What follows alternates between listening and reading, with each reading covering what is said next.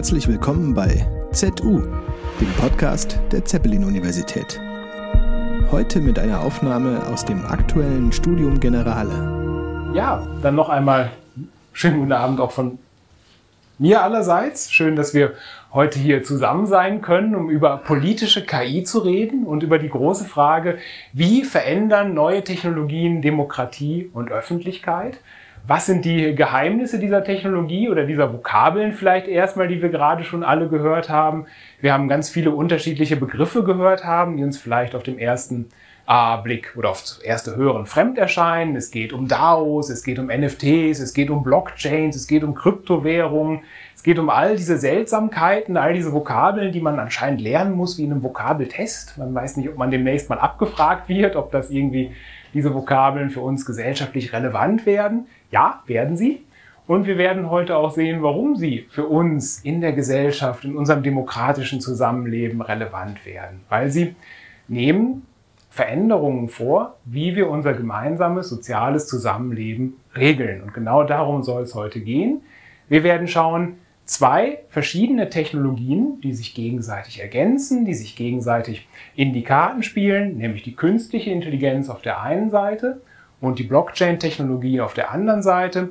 Wie verändern die unser gesellschaftliches Zusammenleben, ohne gleich von vornherein zu sagen, zum Schlechten oder zum Guten? Das werden wir hier gemeinsam ausknobeln, um mal zu schauen, was eigentlich die Möglichkeiten und Grenzen genau dieser Technologien sein können. Einleitend hat man schon erwähnt, mein Name ist Martin Herbers, ich freue mich hier zu sein. Ich bin normalerweise äh, an einem anderen Ort, der den Namen Zeppelin im Namen trägt, nämlich die Zeppelin-Universität. Dort bin ich Teil des Departments für Kultur- und Kommunikationswissenschaft und leite dort das Zentrum für politische Kommunikation. Und Sie werden es nicht glauben, ich forsche auch zum Bereich der politischen Kommunikation, vor allen Dingen zur Veränderung der politischen Kommunikation, der Demokratie und der Öffentlichkeit, vor allen Dingen durch die sehr stark disruptiven Prozesse der Digitalisierung, vor allen Dingen auch durch andere Prozesse, die unser demokratisches politisches Zusammenleben verändern, auch die Aspekte der Nachhaltigkeit, die ökologische Transformation der Welt, das ist ein Punkt, der mich sehr interessiert in meiner Forschung. Und Sie haben es vielleicht auch gemerkt, Politik, politische Unterhaltung hat auch seinen sehr unterhaltenden Aspekt freiwillig oder unfreiwillig, je nachdem von welcher Seite man auch schaut. Auch das ist Teil meines Forschungsbereichs. Ich schaue mir auch die Entertainisierung der politischen Kommunikation an. Das Ganze mache ich nicht alleine. Ich bin auch Teil eines größeren Forschungsverbunds des Projekt NetPol, das Netzwerk Politische Kommunikation. Da waren wir sehr kreativ bei dieser Abkürzung, die wir da erfunden haben. Das Netzwerk Politische Kommunikation ist ein Hochschulverbund, aus drei Universitäten. Einmal der Standort Friedrichshafen, die Zeppelin-Universität, einmal die Donau-Universität Krems in Österreich und einmal die Andrassy-Universität in Budapest in Ungarn. Drei Standorte, wo Sie sehen, da ist was los im Bereich der politischen Kommunikation, da ist was los im Bereich des Demokratiewandels. Da können wir gute Forschung entsprechend betreiben. Freue mich, den Dialog auch außerhalb dieses Raumes hier mit Ihnen weiterzuführen. Wenn Sie mich erreichen möchten, Sie erreichen mich am besten über E-Mail martin.herbers.zu.de. Auf Twitter bzw. X bin ich auch vertreten und über LinkedIn können Sie mich auch entsprechend erreichen. Was haben wir heute vor? Wir haben schon viele, wie gesagt, Vokabeln gehört und wir haben auch schon viele Grundprobleme in den einführenden Vorträgen der Kolleginnen und Kollegen gehört, die wir auch heute hier betrachten werden. Es wird ganz grob erstmal um das Zusammenspiel von Demokratie und Technologie gehen und vor allen Dingen auch vor dem Hintergrund eines ganz bestimmten sozialen Aspekts, der bei Demokratie und Technologie beidseitig wichtig wird, nämlich die Frage des Vertrauens. Ne, Vertrauen ist eine wichtige soziale Komponente, die uns hilft, eben gemeinsam die Zukunft zu gestalten, sowohl in unserem sozialen, demokratischen Zusammenleben als auch in unserem technischen Zusammenleben. Ne, wir vertrauen der Technologie bis zu einem gewissen Maße. Ne, wir vertrauen darauf, dass dieser Laptop jetzt hier anbleibt und uns durch die Präsentation führt. Wir vertrauen darauf, dass unser Auto nachher anspringt, wenn wir nach Hause fahren. Wir vertrauen vielleicht auch darauf, dass künstliche Intelligenz oder Blockchain-Technologie bestimmte Eigenschaften hat, mit, der, mit deren Hilfe wir unser soziales und demokratisches Zusammenleben ausfüllen können. Vielleicht schaffen sie aber auch Misstrauen. Ne, wir haben gehört, den ganzen Bereich äh, gerade der generativen künstlichen Intelligenzen, ChatGPT, Midjourney, diese Desinformationsprozesse, die sich daraus ergeben, Fake News, die sich daraus ergeben, die ähm, sich zum Beispiel an dem Beispiel äußern, dass wir hier einen künstlich intelligent, einen mit künstlicher Intelligenz generierten Deepfake hatten. Äh, Michael Scheier hat es vorhin angesprochen. Olaf Scholz, der, den, der die Auflösung oder den Verbot der AfD verkündet, beziehungsweise ein vermeintlicher Olaf Scholz, ein künstlich generierter Olaf Scholz. Wir schwanken also im Bereich Demokratie und im Bereich Technologie immer zwischen Vertrauen und Misstrauen, zwischen Wissen und Nichtwissen und müssen uns in dieser, in diesem Nexus, in diesem, diesem Uncanny Valley quasi, in diesem, äh, in diesem Tal des Unbekannten zurechtfinden. Und da kommen eben technologische Prozesse besonders hervor. Wir werden also sehen, dass Demokratie und Vertrauen durch politische KI durchaus erschüttert werden kann. Da habe ich ein paar Beispiele dafür. Wir müssen uns aber auch die Frage stellen, kann die Technologie, die das Vertrauen erschüttert, oder können besser gesagt andere Technologien uns helfen, dieses Vertrauen wiederherzustellen? Und da kommen eben die Blockchain-Technologien ins Spiel, die wir gerade gehört haben, die Technologien sind, die anders funktionieren als die politische KI, die aber vielleicht Möglichkeiten bieten, Vertrauen wiederherzustellen, Absicherungssysteme für vielleicht verloren gegangenes Vertrauen zu schaffen. Diese Grundkonstellation übertragen wir dann nochmal ein bisschen genauer, nachdem wir die allgemeinen technologischen Grundlagen abge abgeklärt haben, dann nochmal auf die Prozesse von Demokratie und Öffentlichkeit im Allgemeinen und werfen dann noch einen Blick in die Zukunft, schauen, wie sich die Welt vielleicht in den nächsten zwei, drei, fünf Jahren entwickelt, was uns hier vielleicht blüht, was vielleicht auch schon da ist. Das ist unsere Agenda für heute. Und ich glaube, wir fangen mal mit den zentralen Vokabeln des ähm, demokratischen und politischen Zusammenlebens an. Wir schauen mal, wie dieses Zusammenspiel von Demokratie, Vertrauen und Technologie hier am Beispiel politische KI dann entsprechend aussehen kann. Vielleicht machen wir am Anfang hier eine kleine Grundkonstellation in dem Fall auf, die lange Zeit sehr gut eingespielt war die, ähm, die, die, die insgesamt sehr gut funktioniert hat und die jetzt vor dem Hintergrund der Prozessen der Digitalisierung ähm, neu geordnet wird vielleicht. Wir haben eigentlich dieses Dreieck mit den drei Punkten an diesem Fall oder den drei Endpunkten. Einmal Demokratie verstanden als einen institutionellen Prozess, einen institutionalisierten politischen Prozess, in dem die Macht letztendlich vom Volke ausgeht, vor dem Volk legitimiert wird und hier äh, quasi die Herrschaft aller über alle angestrebt wird. Das ist ja der demokratische Prozess in seiner Grundkonstellation. Damit das funktionieren kann, müssen die Menschen, die am demokratischen Prozess in, äh, teilnehmen, in einer bestimmten Rolle auftreten. Sie treten als Bürgerinnen und Bürger in den demokratischen Prozess ein. Ne, sie übernehmen die Rolle eines politisch handelnden Menschen, eines Menschen, der am politischen Prozess teilnimmt, der sich informiert, der partizipiert. Und diese Informations- und Partizipationsleistung, die die Bürgerinnen benötigen, um am demokratischen Prozess teilnehmen zu können, der wird in der Regel über Medien vermittelt. In einer Gesellschaft wie der unseren kennt halt nicht jeder jeden. 82 Millionen Menschen müssen in irgendeiner Form zusammenfinden. Das geht nicht ohne technische Unterstützung, das geht nicht ohne medientechnische Unterstützung. Gerade die Massenmedien die klassischen Massenmedien, Fernsehen, Zeitung, Radio etc. haben hier eine wichtige demokratische Aufgabe. Vor allem die journalistischen Nachrichtenmedien, die über diese Kanäle ausgespielt werden, haben hier eine wichtige demokratische Aufgabe. Dieser Prozess war lange Jahre sehr, sehr gut eingespielt. Ne? Massenmedien, Bürgerinnen, demokratische Institutionen, das funktionierte richtig gut. Das war relativ stabil. Bis jetzt die Digitalisierung ähm, hineinkommt. Und die Digitalisierung verändert diese Konstellation dahingehend, dass sie nicht nur neue Medienkanäle schafft. Denken Sie an Social Media, denken Sie an all die schönen Dinge des Internets, all die schönen Angebote, die es da gibt. Es schafft aber auch eine neue Form des kulturellen Zusammenlebens, nämlich durch die Digitalisierung kommt ein Prozess in diese Konstellation hinein, den man vielleicht mit Optionalität beschreiben könnte. In einer massenmedial vermittelten Welt, in einer massenmedial vermittelten, ähm, hergestellten politischen Öffentlichkeit, können wir ungefähr alle davon ausgehen, dass alle ungefähr ähnliches Wissen haben. Ne? Alle schauen in die gleiche Röhre beim Fernseher, ne? alle schauen dort vielleicht ähnliche Sendungen. Ähm, haben wir vielleicht letzte Woche Samstag noch gesehen, wetten das, ne? das große Lagerfeuer in Anführungszeichen, das die Menschen alle vor den Fernseher gebracht hat konnte man sagen, okay, zumindest haben alle ungefähr einen Wissensstand. Im digitalen verändert sich das. Social-Media-Kanäle sehen anders aus als massenmediale Kanäle, sind hochgradig individualisiert, personalisiert in dem Fall auch. Mein Social-Media-Kanal oder mein Feed auf Facebook, auf Instagram sieht anders aus als ihrer.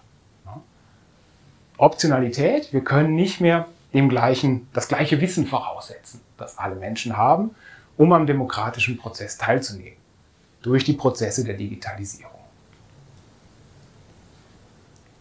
Wir müssen also in irgendeiner Form einen Absicherungsmechanismus finden auf einer sozialen Ebene, mit deren Hilfe wir diesen Nexus, dieses Schwanken zwischen Nichtwissen und Wissen wieder beheben können oder operabel machen, damit wir gesamtgesellschaftlich zusammengehen können. Und darüber hat sich schon ähm, der Soziologe Georg Simmel Anfang letzten Jahrhunderts ähm, Gedanken gemacht, der in seiner Soziologie mal viele soziologisch relevante Grundbegriffe abgearbeitet hat, sich Gedanken darüber gemacht hat, wie funktioniert eigentlich gesellschaftliche Zusammenleben und welche Prozesse werden wichtig, damit wir an diesen ähm, Dingen teilhaben können. Und eine zentrale Vokabel, die bei ihm immer wieder wichtig ist, ist das Vertrauen. Spannenderweise kommt das in dem Abschnitt das Geheimnis und die geheime Gesellschaft in seiner Soziologie dahin. Ne? Ähm, warum er sie gerade dorthin schreibt, das wissen wir noch nicht so ganz, aber wir werden es vielleicht noch sehen. Er sagt Vertrauen. Ne? Wenn wir uns gegenseitig vertrauen, dann haben wir hier eine Hypothese künftigen Verhaltens, die sicher genug ist, um praktisches Handeln darauf zu gründen. Na, wir, wenn wir einen Vertrauensprozess anstoßen, dann vermuten wir, dass unser Gegenüber eine bestimmte Handlung vornehmen wird, sich auf eine gewisse Art und Weise verhalten wird, die wahrscheinlich ist im Rahmen einer bestimmten sozialen Situation, auf die ich dann entsprechend reagieren kann und meine eigenen Handlungen gründen kann. Wenn ich an den Zebrastreifen herantrete und auf die Fahrbahn gucke, dann vertraue ich darauf, dass das Auto oder der Fahrende des Auto eine Bremshandlung vornehmen wird, ne, die mich hoffentlich sicher über die Straße gehen lässt. Ne. Ich vertraue also darauf, eine Hypothese zukünftigen Verhaltens, die meine eigenen Handlungen hier gründen lässt. Ich weiß es aber nicht sicher. Ne. Deswegen schwebe ich hier in einem Zustand, in einem mittleren Zustand, schreibt Simmel, zwischen Wissen und Nichtwissen. Der völlig Wissende braucht nicht zu vertrauen, klar, weiß ja alles. Der völlig Nichtwissende kann vernünftigerweise nicht einmal vertrauen, weil er nicht weiß, worin er vertrauen soll. Und das Ganze kulminiert natürlich in einem demokratischen Prozess. Ich muss als Bürgerin zum Beispiel darauf vertrauen können, dass das, was in den Medien steht, wohl wahr ist. Dass das wohl die politische Wirklichkeit richtig, korrekt wiedergibt so dass ich meine eigenen politischen Handlungen darauf bauen kann. Ich muss ähm, vielleicht auf Basis der Informationen, die ich aus der Zeitung, die ich aus dem Fernsehen bekomme, mein eigenes Handeln darauf aufbauen können, um eine entsprechende Wahlentscheidung zu treffen. Ich muss dann auch vertrauen, dass diejenige Person, die ich wähle, auch tatsächlich das tut, weswegen ich sie gewählt habe und äh, diese Handlung dann auch weiterträgt in parlamentarische Prozesse. Ich muss darauf vertrauen, dass das Parlament äh, in meinem Sinne als Bürger arbeitet. Es ist sehr viel Vertrauen im Spiel, wie Sie merken. Und das funktioniert insgesamt relativ gut, weil wir in der Regel gar nicht drüber nachdenken, ob es funktioniert. Ne? Wir vertrauen darauf, dass es funktioniert, machen aber gar keine großen Anstrengungen, das Vertrauen transparent zu machen. Und das Vertrauen wird erst dann transparent, wenn Krisensituationen kommen, wenn etwas Neues sich entwickelt, wenn eben hier zum Beispiel die mediale Grundkonstellation sich ändert. Und diese Idee des Vertrauens als grundlegender Mechanismus des demokratischen Zusammenlebens ist damit auch ein kommunikatives Phänomen.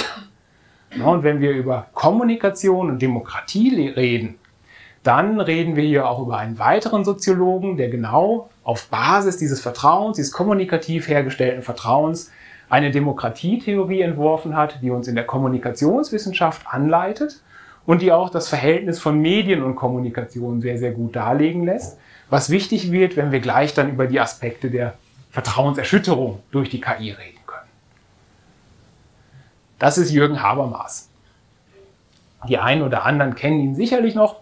Ähm, ob persönlich weiß ich nicht, aber Jürgen Habermas ist, wenn wir über die Öffentlichkeitstheorie reden, wenn wir über Demokratietheorie reden, die zentrale Figur in der deutschen und internationalen Forschung. Und Jürgen Habermas legt über die Jahre hinweg, spätestens 1962 in seiner Habilitationsschrift Der Strukturwandel der Öffentlichkeit, ein Demokratiemodell dar, was darauf beruht, dass Menschen in einem Kollektiv, in einem kollektiven Zusammenhang versuchen, eine möglichst vernünftige Entscheidung über ihr Zusammenleben zu treffen. Menschen versuchen die Frage zu klären im demokratischen Prozess, wie wollen wir unser Zusammenleben organisieren? Wie wollen wir unser Zusammenleben klug gestalten, vernünftig gestalten, rational gestalten? Wir wollen einen Konsens finden über die Dinge von allgemeinem Belang, über die sogenannten Res Publica. Und diesen Konsens können wir nur dann finden, wenn wir alle miteinander kommunizieren, wenn wir alle miteinander ins Gespräch kommen und wenn wir darauf vertrauen können, dass alle Menschen, die an diesem Prozess teilnehmen, auch tatsächlich im demokratischen Sinne agieren und eben nicht undemokratisch, autokratisch reingrätschen, äh, um ihre eigene Machtposition vielleicht zu sichern. Und deswegen führt Jürgen Habermas hier sehr ähm, große, große Sicherungsmechanismen in die Kommunikation ein, Ganz kurz vielleicht nur, er sagt, wenn Kommunikation zu einem Konsens führen soll, dann muss sie vier Voraussetzungen erfüllen. Sie muss wahr sein, das heißt, sie muss faktisch überprüfbar sein, das was ich behaupte. Sie muss wahrhaftig sein, dasjenige, was ich sage, muss ich auch genauso meinen. Ne, ich muss wahrhaftig das kommunizieren, was ich meine. Wahr, wahrhaftig. Sie muss richtig sein, sie muss einer normativen Ordnung entsprechen, die wir alle akzeptieren. Zum Beispiel darf ähm, niemand von der Kommunikation vielleicht aufgrund seiner sozialen Herkunft ausgeschlossen werden. Das wäre eine normative Perspektive. Wahr, wahrhaftig, richtig und verständlich. Das ist vielleicht der schwierigste Punkt im ganzen kommunikativen Gebaren. Ich muss mein Gegenüber auch verstehen können. Ich muss wissen, was mein Gegenüber meint, damit ich auf mein Gegenüber entsprechend reagieren kann, um einen Konsens zu finden. Also wir müssen eine kommunikative Vertrauenssituation herstellen, um einen Konsens über unser Zusammenleben ah, zu finden. Und damit dies geschehen kann, und Sie sehen, jetzt kommen so langsam die Medien ins Spiel hinein, brauchen wir gesellschaftlich ausdifferenzierte Rollen, die uns helfen, diesen Konsens hier entsprechend herzustellen. Im Wesentlichen gibt es hier drei Gruppen von Akteurinnen und Akteuren, die für Jürgen Habermas wichtig werden, die vertrauensvoll miteinander kommunizieren müssen, um äh, das Ziel, einen Konsens zu schaffen, zu erreichen. Wir haben auf der einen Seite die institutionalisierte Politik, die Politikerinnen und Politiker, die wir gewählt haben, die Parlamente, die Institutionen wie die Parteien, die mit uns kommunizieren. Wir haben auf der einen Seite Bürgerinnen und Bürger, die die institutionalisierte Politik legitimieren die aber auch die Prozesse, die aber äh, vor denen die institutionalisierte Politik aber auch ihre Handlungen ebenfalls legitimieren muss. Wir haben Journalistinnen und Journalisten, die vermitteln, die hier berichten über die Geschehnisse in, bei dem, in der Bürgerschaft und in der Politik. Und aus diesen Kommunikationen, konsensorientierten Kommunikationen, die wir haben, bildet sich dann eine Gesamtheit der Sphäre aller öffentlich relevanten Kommunikationen, nämlich die Öffentlichkeit.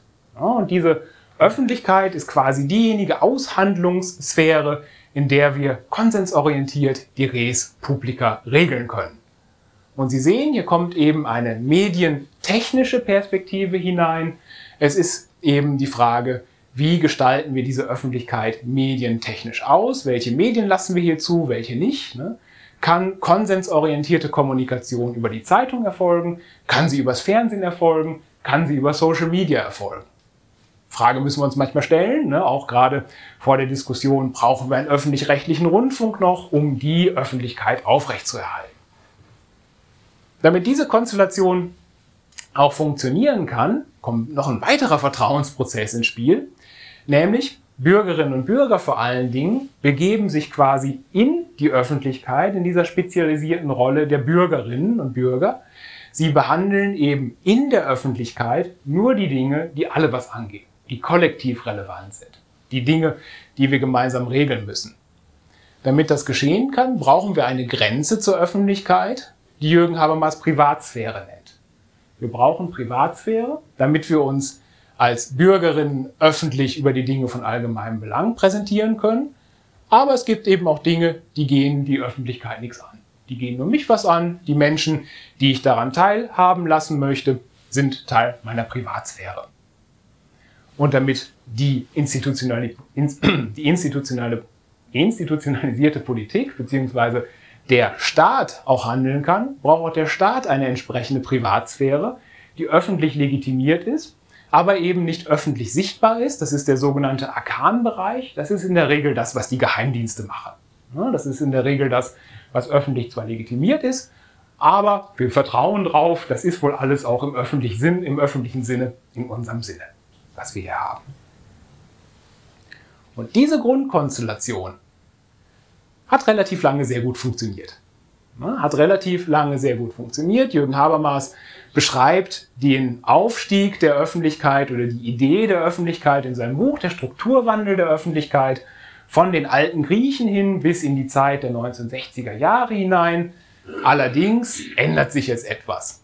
Es kommen Neuerungen herein. Es kommen sogenannte Innovationen hinein, die erstmal im neutralen Sinne Veränderungen sind. Die Öffentlichkeit wandelt sich, die Öffentlichkeit ähm, wird Innovationen ausgesetzt, die unterschiedlich stark sein können. Der Innovationsforscher Clayton Christensen, der unterscheidet hier zwischen zwei Formen von Innovationen. Einmal die Sustainable, die nachhaltigen Innovationen und dann auch noch, und das sind die, diejenigen, die spannend sind, wenn wir über diese Technologien reden, die wir gleich ansprauen werden, Disruptive Innovation, disruptive Veränderungen. Sustainable Innovations, nachhaltige Innovationen sind erwartbar. Ne, Im demokratischen Prozess ist der Wandel vorgesehen. Wir wählen alle paar Jahre mal unsere Volksvertreterinnen und Volksvertreter neu. Das ist erwartbar. Es passiert auch nicht wirklich irgendwas Schlimmes, ne, wenn wir neue Vertreterinnen und Vertreter wählen. Wir vertrauen darauf, dass es schon so weitergeht. Das Ganze kommt eben auch, man sieht so ein bisschen aus dem Marketing heraus. Ne, wenn wir ein neues Produkt bewerben, ein neues Waschmittel meinetwegen bewerben, dann dürfen wir die Qualitäten des alten Waschmittels in Anführungszeichen nicht vergessen. Deswegen kaufen die Leute ja das Waschmittel, weil sie eine gewisse Qualität erwarten. Aber es muss irgendwie neu riechen beispielsweise. Ne? Jetzt mit Frühlingsduft. Es wäre eine Sustainable Innovation, eine nachhaltige Innovation, die nichts Grundlegendes ändert. Die disruptiven Innovationen hingegen, die machen etwas ganz Neues auf. Das ist eine grundlegende Veränderung, die wir vielleicht so nicht erwartet haben die so stark ist, dass wir diese Grundkonstellation, die wir hier haben, in ihren Grundfesten nahezu erschüttert. Upp, ein zu weit. Und es sind vor allen Dingen mediale, disruptive Prozesse, die grundsätzlich das Zusammenspiel von Bürgerinnen, institutionalisierter Politik und Journalistinnen und Journalisten ähm, neu aufmachen und neue Herrschaftsformen und neue Formen des gesellschaftlichen Zusammenlebens hervorbringen. Ganz am Anfang vielleicht die erste große Disruption im politischen Zusammenleben war die Einführung der Schrift. Wenn wir äh, unser politisches Zusammenleben in einer schriftlosen Welt äh, betrachten, dann haben wir Gesellschaften, die sind ungefähr 30, 40, 50 Personen groß. Diese Personen kennen sich alle gegenseitig, die wissen ungefähr, was der andere oder die andere macht. Auch Herrschaft wird in diesem Bereich quasi über autokratische Prozesse ähm, autokratische Prozesse gesichert, die meistens dann durch Erbfolge weitergegeben werden. Man vertraut darauf, dass jemand von adeligen Geblüt die Welt schon so regeln kann, wie wir es gerade brauchen. Mit der Einführung der Schrift haben wir auf einmal die Möglichkeit, Gesetze, Vorschriften, kollektiv verbindliche Entscheidungen abzusichern, über die Generationen hinweg abzusichern über die Jahrtausende hinweg abzusichern, in dem Fall hier die alten Keilschriften, die wir hier noch finden können, und dann neue Herrschaftsformen herbeizuführen. Der Buchdruck eben auch. Ne? brach, äh, brachte dann im frühen Mittelalter eben eine, äh, eine, eine Erweiterung des Herrschaftsraumes auch heraus.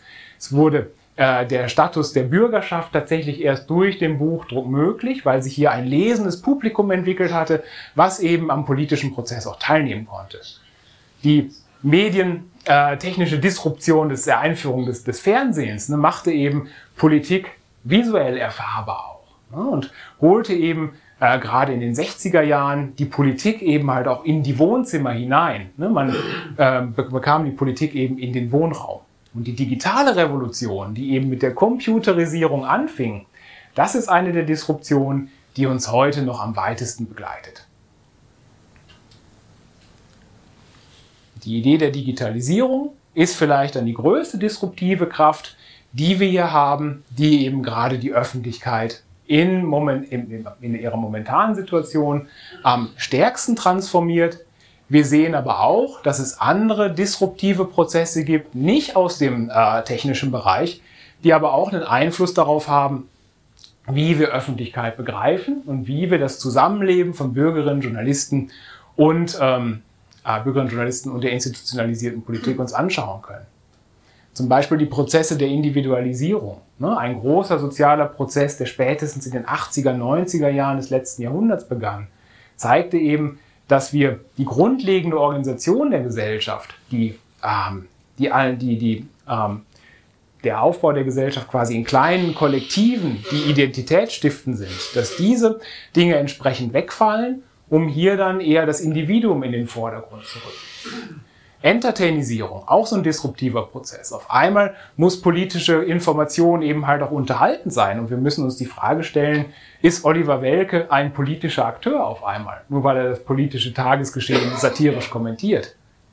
Wir sehen auch, dass wir Amateurinnen und Amateure in die Öffentlichkeit drängen haben. Ne? Mit den Social Media muss man nicht mehr ausgebildeter Journalist sein, um über allgemeines Tagesgeschehen berichten zu können. Ne? Das kann jeder mit einem Smartphone, der sich dazu berufen fühlt, äh, fühlt oder die sich dazu berufen fühlt.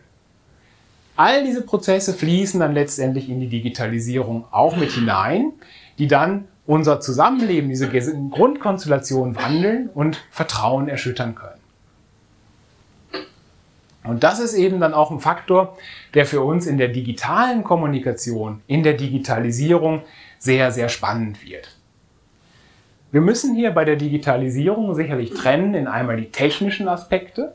Digitalisierung bedeutet sicherlich auch Glasfaserkabel, Digitalisierung bedeutet sicherlich auch Festplatten, Digitalisierung bedeutet sicherlich auch äh, Bits und Bytes. Digitalisierung bedeutet aber auch, und deswegen ist es für uns in der Sozialwissenschaft ja so spannend, einen kulturellen Wandel, einen sozialen Wandel, eben halt auch einen politischen und ein ökonomischer Wandel. Und dieser Wandel wird vor allen Dingen durch, zwei, äh, durch drei Prozesse weiter beflügelt, gerade der kulturelle, soziologische, soziale, politische und ökonomische Wandel wird durch den Prozess der sogenannten Datafizierung ähm, weitergetrieben. Das Interessante an der Digitalisierung ist es ja, dass es nun möglich ist, das gesamte soziale Leben und die gesamte soziale Ordnung, gesamte Wirk äh, soziale Wirklichkeit letztendlich digital abzubilden. Ja? Ich kann den sozialen Prozess des Einkaufs sehr, sehr gut digital abbilden. Ne? Ich kann den, digital, äh, den sozialen Prozess des Freundschaften schließen sehr, sehr gut abbilden.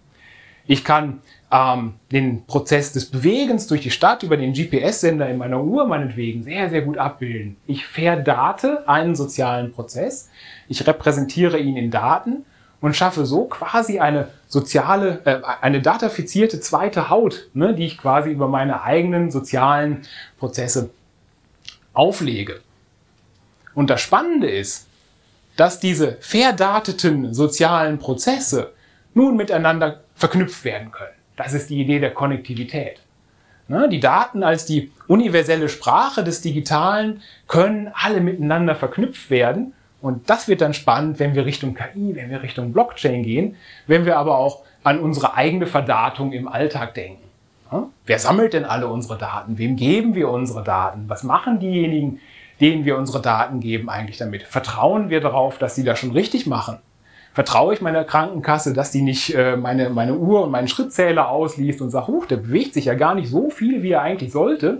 Müssen wir noch mal gucken, ob wir dem den Beitrag nicht erhöhen. Ne? Ähm, das könnte hier dann eine Konsequenz daraus sein. Es kommen also neue soziale Phänomene auf.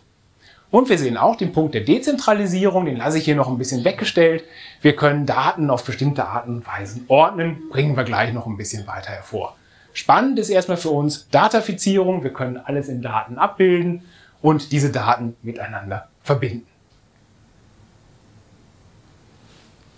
Und jetzt kommen wir so langsam an den Punkt, wo wir eben über politische KI in dem Fall reden können. Wir können vor allen Dingen über die sogenannten generativen künstlichen Intelligenzen reden, also Softwareprogramme, die darauf trainiert worden sind, aus verdatetem Wissen, aus Datenbeständen, aus Wissensbeständen, neues Wissen zu generieren. Nichts anderes machen genau diese künstlichen Intelligenzen, wie auf der linken Seite Midjourney, die das Ganze, die das Ganze im Bereich der visuellen Kommunikation macht und Bilder generiert. Nichts anderes macht ChatGPT auf der rechten Seite. Wir feiern heute den ersten Geburtstag von ChatGPT. Heute vor einem Jahr wurde es in die Öffentlichkeit entlassen. Ne? Und wir sind jetzt ja, wir wohnen denen jetzt bei an diesem besonderen Datum hier, dass wir heute den ersten Geburtstag von ChatGPT feiern können. Diese künstlichen Intelligenzen machen nichts anderes, als eine große, große Datenmenge zu nehmen, zu schauen, wie verhalten sich diese Daten zueinander, gibt es Relationen, gibt es Verbindungen dieser Daten untereinander, um dann auf Anfrage diese Daten neu zu ordnen. Ne, man muss ja diese generativen künstlichen Intelligenzen mit einem Prompt, mit einem Befehl anfüttern. Sie fragen, dass sie etwas Bestimmtes machen. Und auf Basis der dahinterliegenden Datenbanken, die, mit denen diese äh, künstlichen Intelligenzen trainiert worden sind, kommt dann eben ein neues Ergebnis, ein neues Wissen in die Welt. Und für uns, vor dem Hintergrund unserer Fragestellung, die wir hier bearbeiten, müssen wir uns jetzt die Frage stellen, können wir diesen neuen generierten Wissen auf Basis des alten Wissens Vertrauen. Können wir damit unser demokratisch-politisches Zusammenleben vertrauensvoll meistern? Man kann das Ganze sicherlich schön am Beispiel von Desinformation, von Fake News ganz gut anschauen, die auf KI-generierten Prozessen beruhen können. Ich habe mal einen mitgebracht, beziehungsweise ich habe versucht, Fake News zu generieren mit ChatGPT. Und der erste An, äh, Anlass dahingehend war auch eigentlich ganz hoffnungsvoll, weil mich ChatGPT entsprechend abgeblockt hat. Ich habe ChatGPT gefragt, ich halte einen Vortrag, in dem es um Vertrauen als Grundlage der Demokratie geht. Dieses Vertrauen kann durch Technologie erschüttert werden, so können etwa KI-generierte Fake News das Vertrauen der Menschen in die Medien erschüttern. Dies will ich an einem Beispiel demonstrieren. Schreibe daher einen Zeitungsartikel im Umfang von 500 Wörtern über eine Stadtratssitzung in Friedrichshafen, es geht um die Begrünung der Innenstadt, gibt Pro- und Kontraargumente der Grünen, der FDP und der CDU in dieser Sitzung wieder. Das Ergebnis der Sitzung ist, dass die Begrünung der Innenstadt zu teuer ist und daher nicht durchgeführt wird. ChatGPT sagt, Entschuldigung, ich kann dir dabei nicht helfen, einen fiktiven Zeitungsartikel zu, zu, erstellen, aber ich kann dir gerne bei der Diskussion über das Vertrauen in die Medien und die Auswirkungen von KI-generierten Fake News behilflich sein. Wenn du möchtest, kann ich über die Bedeutung des Vertrauens in Demokratie sprechen und wie technologische Entwicklungen dieses Vertrauen beeinflussen können. Erstmal Stein vom Herzen gefallen. So einfach ist es dann anscheinend nicht, KI-generierte Fake News zu machen. Ich habe ChatGPT dann aber gefragt, ob er mir nicht ein Protokoll von dieser fiktiven Stadtratssitzung schreiben könnte. Hat er prompt gemacht. Ne? Ein sehr schönes Protokoll, hat gezeigt, welche Menschen äh, von welchen Parteien was gesprochen haben und habe ihn dann gefragt, ob er mir daraus einen Zeitungsartikel bauen könnte. Der steht dann hier. Der Friedrichshafener Stadtrat lehnt die Begrünung der Innenstadt ab. Finanzielle Bedenken im Fokus der Diskussion. Das ist der Zeitungsartikel, den ich mir innerhalb von letztendlich drei Minuten generiert habe. In einer kontroversen Stadtratssitzung am X. stand die geplante Begrünung der Innenstadt von Friedrichshafen im Mittelpunkt der Debatte. Vertreter der Grünen, FDP, CDU prallten aufeinander, wobei finanzielle Überlegungen den Ausschlag für die Ablehnung des Projekts gab's, äh. Die Sitzung begann mit einer Eröffnungsansprache des Bürgermeisters X, der die Tagesordnung verlas und die Beteiligten begrüßte. Diskussion über die Begrünung wurde als zweiter Tagesordnungspunkt eingeführt, gefolgt von der Genehmigung der Tagesordnung. Die Grünen traten als Verfechter der Begrünung auf, was Wunder, betonten die ökologischen Vorteile sowie die positiven Auswirkungen auf die Lebensqualität und die Wirtschaft. Der Vertreter der Grünen, Name, hob hervor, wie eine grüne Innenstadt das Stadtbild verschönern und langfristig positive Auswirkungen auf die Umwelt haben könnte. Demgegenüber stand die FDP, die die finanzielle Belastung des Projekts in den Vordergrund stellte. Vertreter X äh, der FDP argumentierte, dass die Stadt bereits mit anderen Projekten belastet sei und die Begrünung nicht die oberste Priorität haben sollte. Bedenken über mögliche Verkehrsbehinderungen wurden ebenfalls geäußert. Könnte sein. Ne? Es könnte ein FDP-Statement sein. Auch die CDU äußerte sich skeptisch zur Begrünung der Innenstadt. X, äh, von der CDU betonte, dass die Stadt ihre Finanzen sorgfältig verwalten müsste und die Begrünung zu teuer sei, besonders angesichts anderer wichtiger Infrastrukturprojekte. Die Debatte erreichte ihren Höhepunkt während der Abstimmung, als die Stadtratsmitglieder über die Umsetzung der Begrünungspläne entschieden. Mit einer knappen Mehrheit stimmte der Stadtrat gegen die Begrünung der Innenstadt. Finanzielle Bedenken und die Priorisierung anderer städtischer Projekte wurden als Hauptgründe für die Ablehnung genannt. Nach der Abstimmung schloss der Bürgermeister Sitzung, betonte aber die Wichtigkeit einer ausgewogenen Haushaltsführung und Priorisierung städtischer Projekte. Hätte stattfinden können. Ne? Also ist nicht ungewöhnlich, so eine Debatte in dieser Form in einer Tageszeitung, in einer lokalen Zeitung zu lesen. Und wenn ich jetzt nicht mich in Friedrichshafen auskenne, kann ich so tun, als wäre ich ein Lokaljournalist und biete diese Fake News, diese Desinformation, ne, bitte ähm, im Hinterkopf behalten, einem anderen Medium an oder veröffentliche sie selbst auf meinem Instagram-Kanal oder sonst irgendwo. Können wir dem vertrauen? Müssen wir uns die Frage stellen. Es ist Wissen, es ist Wissen, dass das anschlussfähig ist, aber es ist Wissen, was in dem Fall faktisch falsch ist. Ne? Der Wahrheitsgehalt, den Jürgen Habermas ähm, anführt, wäre hier nicht erfüllt. Viel überzeugender als diese langen Textfragmente, die ich hier hergestellt habe, sind vielleicht Bilder. Ich habe hier mal zwei Fotos mitgebracht, zwei Pressefotos. Eins davon ist KI generiert. Eins davon ist ein tatsächliches Pressefoto von einer Demonstration, in der es zu Bränden kam, in der es zu Gewaltausschreitungen kam und in denen Polizisten hier entsprechend für Ordnung gesorgt haben. Welches dieser Bilder meinen Sie ist KI generiert? Wer ist für das linke einmal Hand hoch? Das sind einige. Wer ist für das rechte? Das sind etwas weniger. Sie haben recht, das linke Bild ist KI generiert. Das habe ich selber gemacht über Midjourney. Da habe ich einfach eingegeben, ähm, mach mir ein Bild von einer Demonstration, die ausgeschritten ist, wo was brennt, wo hier entsprechend ähm, äh, die Polizisten da sind. Das rechts ist ein echtes Pressefoto von den Ausschreitungen auf dem G20-Gipfel in Hamburg im Jahr 2017. Ja? Man kann hier vielleicht so ein bisschen feststellen, das ist sehr, sehr scharf, das ist sehr, sehr gestochen, dieses Foto hier in dem Foto in dem Fall. Ne? Dennoch, auf den schnellen Blick, beim schnellen drüber scrollen, wirkt das erstmal wie ein überzeugendes Pressefoto.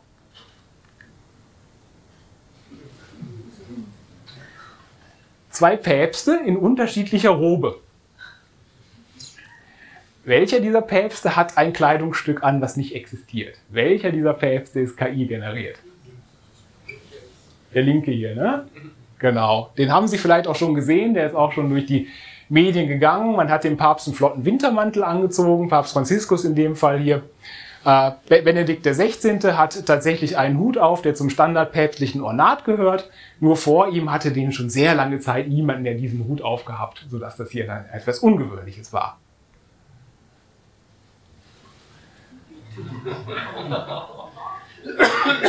Angela Merkel beim Einkaufen.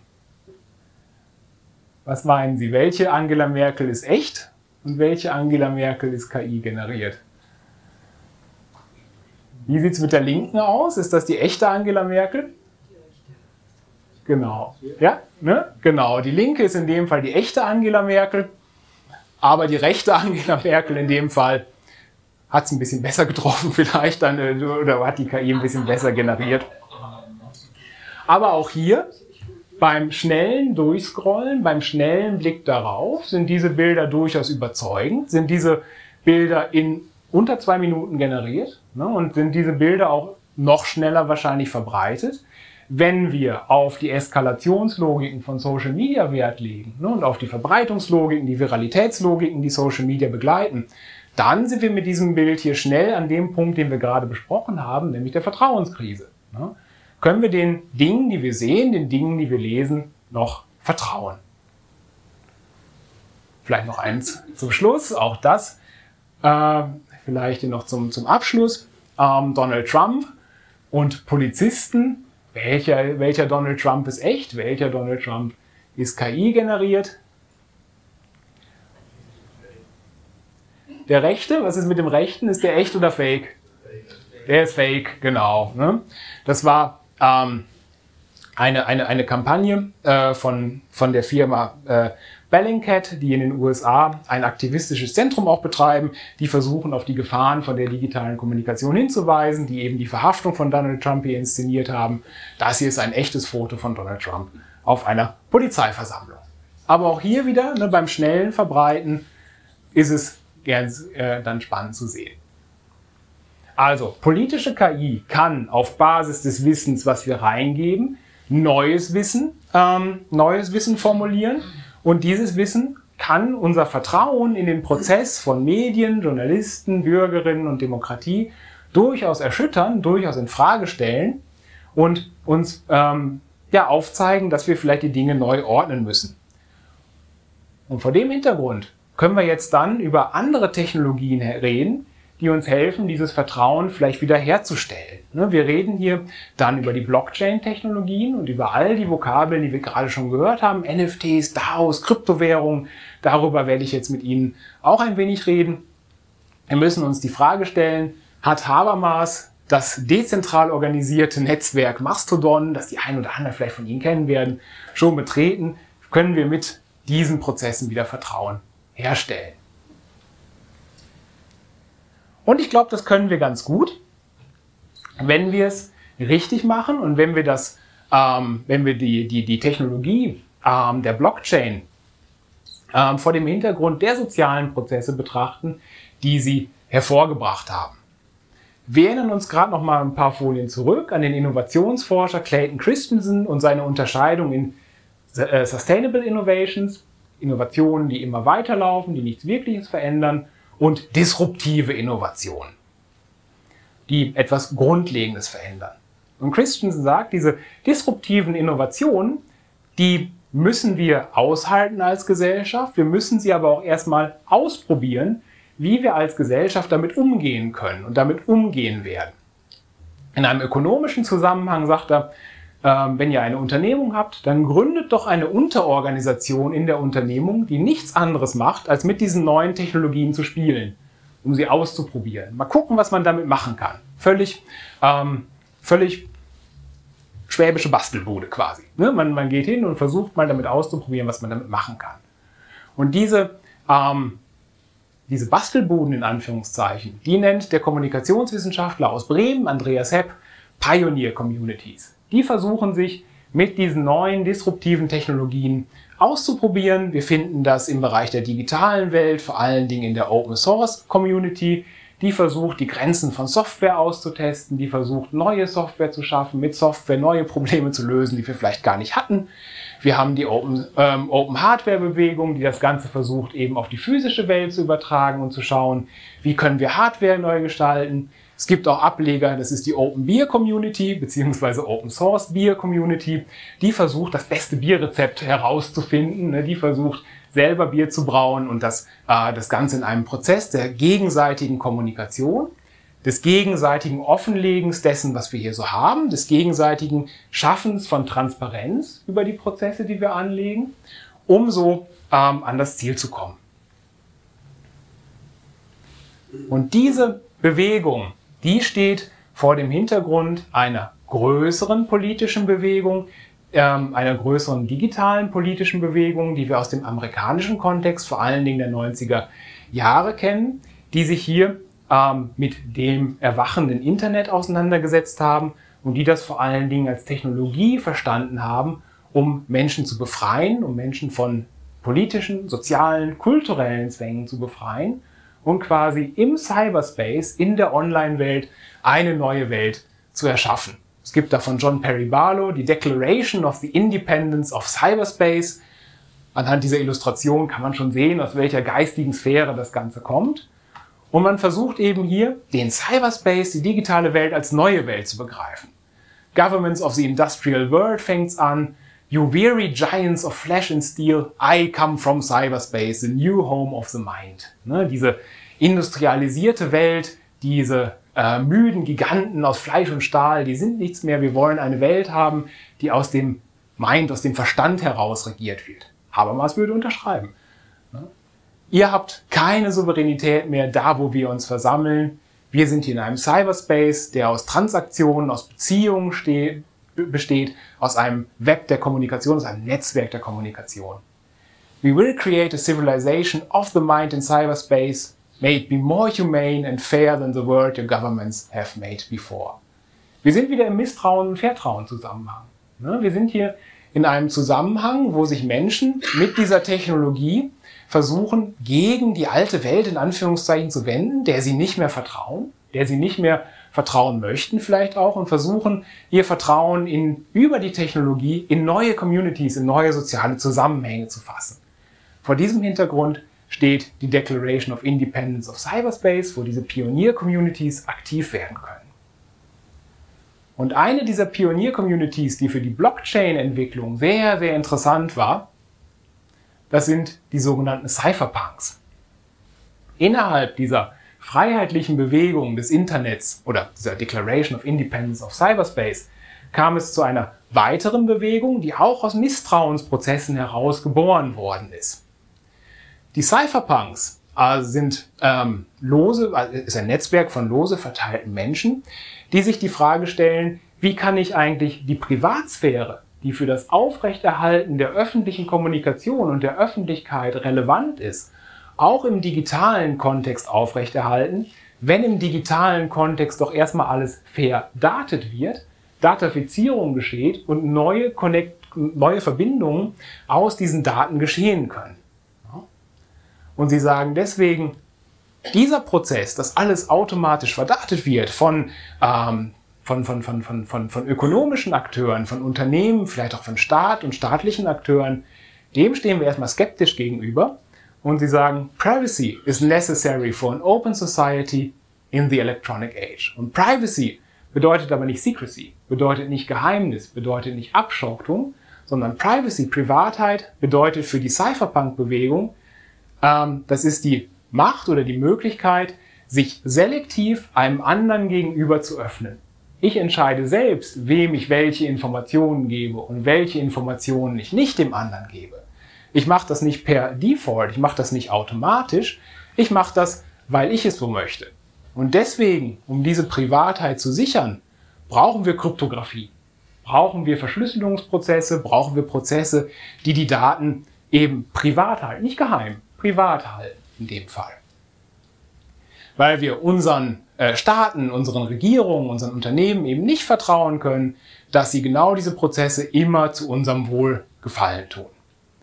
Wir brauchen Privacy, widespread über die Gesellschaft hinweg, als Part eines sozialen Contracts, eines, eines, eines sozialen Vertrags, in dem wir uns hier ähm, neu positionieren.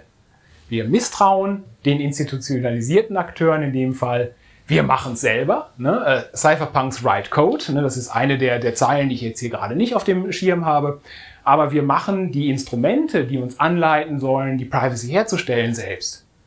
Und vor diesem Hintergrund kommt jetzt ein Akteur rein, den wir schon gehört haben, nämlich Satoshi Nakamoto. Jetzt kommen wir zur Blockchain. Das ist der kulturhistorische Hintergrund vor dem die Blockchain zu sehen ist. Ne? Die Blockchain-Technologie zu sehen ist, dieses Misstrauen gegenüber äh, institutionalisierten politischen Akteuren vor dem Hintergrund der Digitalisierung, vor dem Hintergrund der Independence of Cyberspace, vor dem Hintergrund der Cypherpunks. Und Nakamoto, wer auch immer das ist, ne, oder wie viele das auch immer sind, ne, wir wissen es bis heute noch nicht, wer sich hinter diesem Namen verbirgt und wie viele, hat jetzt im Jahre 2008 ein relativ kurzes technisches Paper veröffentlicht, in dem er, sie, they ähm, ein neues elektronisches System zur Überweisung von Geld letztendlich auf, aufmachen. Und dieses System oder beziehungsweise die Geldwährung, die damit überwiesen werden soll, die nennt er Bitcoin. Und das Peer-to-Peer-Netzwerk, was dahinter liegt, das ist die Blockchain. Und diese technischen Prozesse werde ich hier einmal ganz kurz anreißen, um dann zu sehen, wie wir damit gesellschaftlich-demokratische Prozesse neu ordnen können. Die Cypherpunks und eben Nakamoto, den wir jetzt hier gerade gehört haben, wenden sich vor allen Dingen gegen zentral organisierte Institutionen. Ne, der sagt, wenn wir Bankgeschäfte abwickeln wollen, dann haben wir in der Vor-Bitcoin-Welt und auch in der Gegenwart noch eigentlich immer Verluste dabei.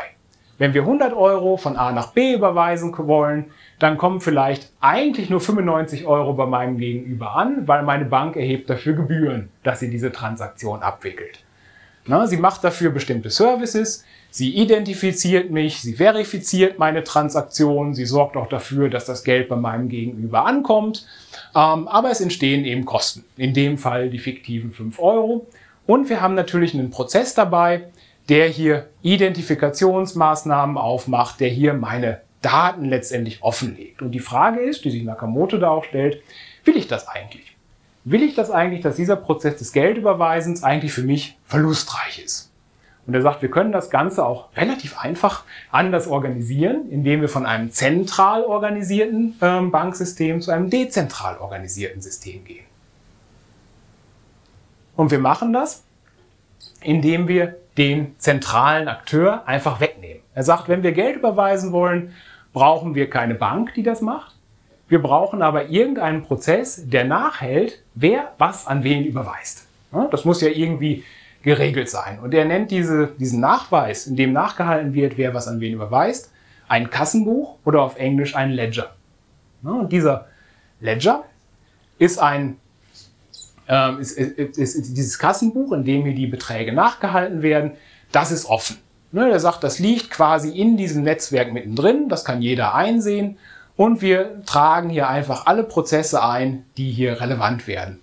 A hat 10 Euro am Anfang, überweist 5 Euro an B, B überweist 3 Euro an C, C überweist 1 Euro nach D, alles nachgeschaut, alles korrekt verbucht. Wir können auf Basis dieser Transaktionen, auch, äh, auf, auf Basis dieses Nachweises ja auch Transaktionen ablehnen. Wenn jetzt A beispielsweise an D 15 Euro überweisen würde, können wir sagen, aus dem Netzwerk heraus geht nicht, weil du hast nur 10 Euro. Beziehungsweise hattest mal 10 Euro am Anfang dieser Transaktion hier. Wir ordnen also, wir nehmen die, die Bank raus und tun anstelle der Bank diesen Open Ledger, dieses offene Kassenbuch hinein. Jetzt ist das Ganze aber immer noch eine zentral organisierte ähm, Welt, die eben die gleichen Nachteile bietet wie eben äh, das Bankensystem. Es ist nämlich ein Single Point of Attack. Ne, wenn wir die Cybersecurity-Vorlesung vom letzten Mal noch äh, rausholen, es ist ein Angriffspunkt, der hier zerstört werden kann quasi. Deswegen schlägt Nakamoto vor, verteilen wir doch die Kassenbücher einfach auf alle Teilnehmenden im System. Warum kriegt nicht jeder der Teilnehmenden eine lokale Kopie des Kassenbuchs und kann so ähm, Ausfallsicherheit schaffen? Ne, wenn jetzt irgendwie D sagt, ich nehme an dem Netzwerk nicht mehr teil, tschüss, wir sehen uns irgendwann, dann haben A, B, C immer noch ein Kassenbuch und können immer noch weiter Transaktionen vornehmen. Ne, wenn jetzt D der alleinige Besitzer wäre, dann wäre der Ofen wieder aus und wir müssten eigentlich hier wieder ein neues System aufbauen. Wir dezentralisieren den Ledger, wir dezentralisieren das Kassenbuch, haben aber jetzt aber noch das Problem, wie synchronisieren wir denn jetzt die Einträge? Ne, wie können wir denn alle Menschen, die an diesem Netzwerk teilnehmen, auf einem Stand halten. Und jetzt kommt der eigentliche Kniff und jetzt kommt die eigentliche Idee der Blockchain dazu. Wir brauchen sowas wie einen Prüfprozess. Wir brauchen sowas wie einen Prüf- und Synchronisationsprozess, der die Einträge miteinander verquickt. Und da kommen die Miner ähm, ins Spiel. Nehmen wir mal an, in diesem dezentralisierten Ledger-Netzwerk hier würde jetzt D an C einen Euro überweisen wollen. Diese Transaktion steht noch nicht in den Kassenbüchern drin. Die müssen jetzt da irgendwie hinein. In dem Fall kommen jetzt spezialisierte neue Personen dazu. Das sind eigentlich Buchprüfer. Das sind die guten Buchhalter. Die schauen jetzt nach, ob A, genug Geld vorhanden ist, was überwiesen werden kann und B, ob die Transaktion auch sicher ist. Und diese Buchprüfer, die nennt man in der Bitcoin, in der Krypto, in der Blockchain-Welt die sogenannten Miner. Warum die so heißen? kann ich Ihnen gleich noch sagen. Die Miner machen jetzt zwei Dinge. Sie überprüfen also, ist genug Geld da von D nach C? Ja, passt. Ne? Das haben wir hier aus den vorherigen ähm, abgesichert. Jetzt müssen wir den Synchronisationsprozess vornehmen, dass alle Kassenbücher den gleichen Stand haben. Dazu bedient man sich eines kleinen Kniffs. Diese Überweisung, die wird jetzt verschlüsselt durch ein kryptografisches Verfahren, durch ein Verschlüsselungsverfahren. Und die wird dann in das Netzwerk der Beteiligten hineingegeben, vor allen Dingen in das Netzwerk der Miner hineingegeben. Und die Miner kriegen jetzt die Aufgabe, diese Verschlüsselung zu entschlüsseln. Ja? Wenn diese Entschlüsselung dann passiert ist, wird sie ähm, an alle, an alle äh, Ledger hier entsprechend übertragen. Damit wir aber einen Prozess ausschließen können, dass ein Miner immer alle, ähm, immer alle äh, Verschlüsselungen automatisch entschlüsselt, haben wir hier einen Sicherungsprozess drin. Weil es könnte ja sein, dass ein Miner sagt, ha, ich bin der Einzige, der das richtig kann, ich bin der Einzige, der die Hoheit über diese Einträge hat, ich bin derjenige, der den ganzen Prozess auch manipulieren kann. Das wollen wir verhindern. Deswegen verteilen wir diesen Prozess auf viele Miner, die miteinander konkurrieren. Die konkurrieren darum, wer diese Entschlüsselung als erster knacken kann, indem sie Rechenleistung einsetzen, indem sie ihre eigenen Computer dafür einsetzen. Und derjenige Miner, der die Entschlüsselung als erster knackt, der kriegt dafür einen Token, einen sogenannten Token, eine Belohnung, den wir unter dem Namen Bitcoin kennen. Ne, der kriegt eine Belohnung dafür, dass er dieses Rätsel in Anführungszeichen gelöst hat und die Synchronisation über alle äh, Ledger hier hinweg vorgenommen hat. Deswegen heißen Dinge auch, äh, heißen diese Menschen auch Miner. Sie schürfen quasi nach neuem Geld. Ne? Sie schürfen neues Geld aus der Erde, was vorher nicht da war.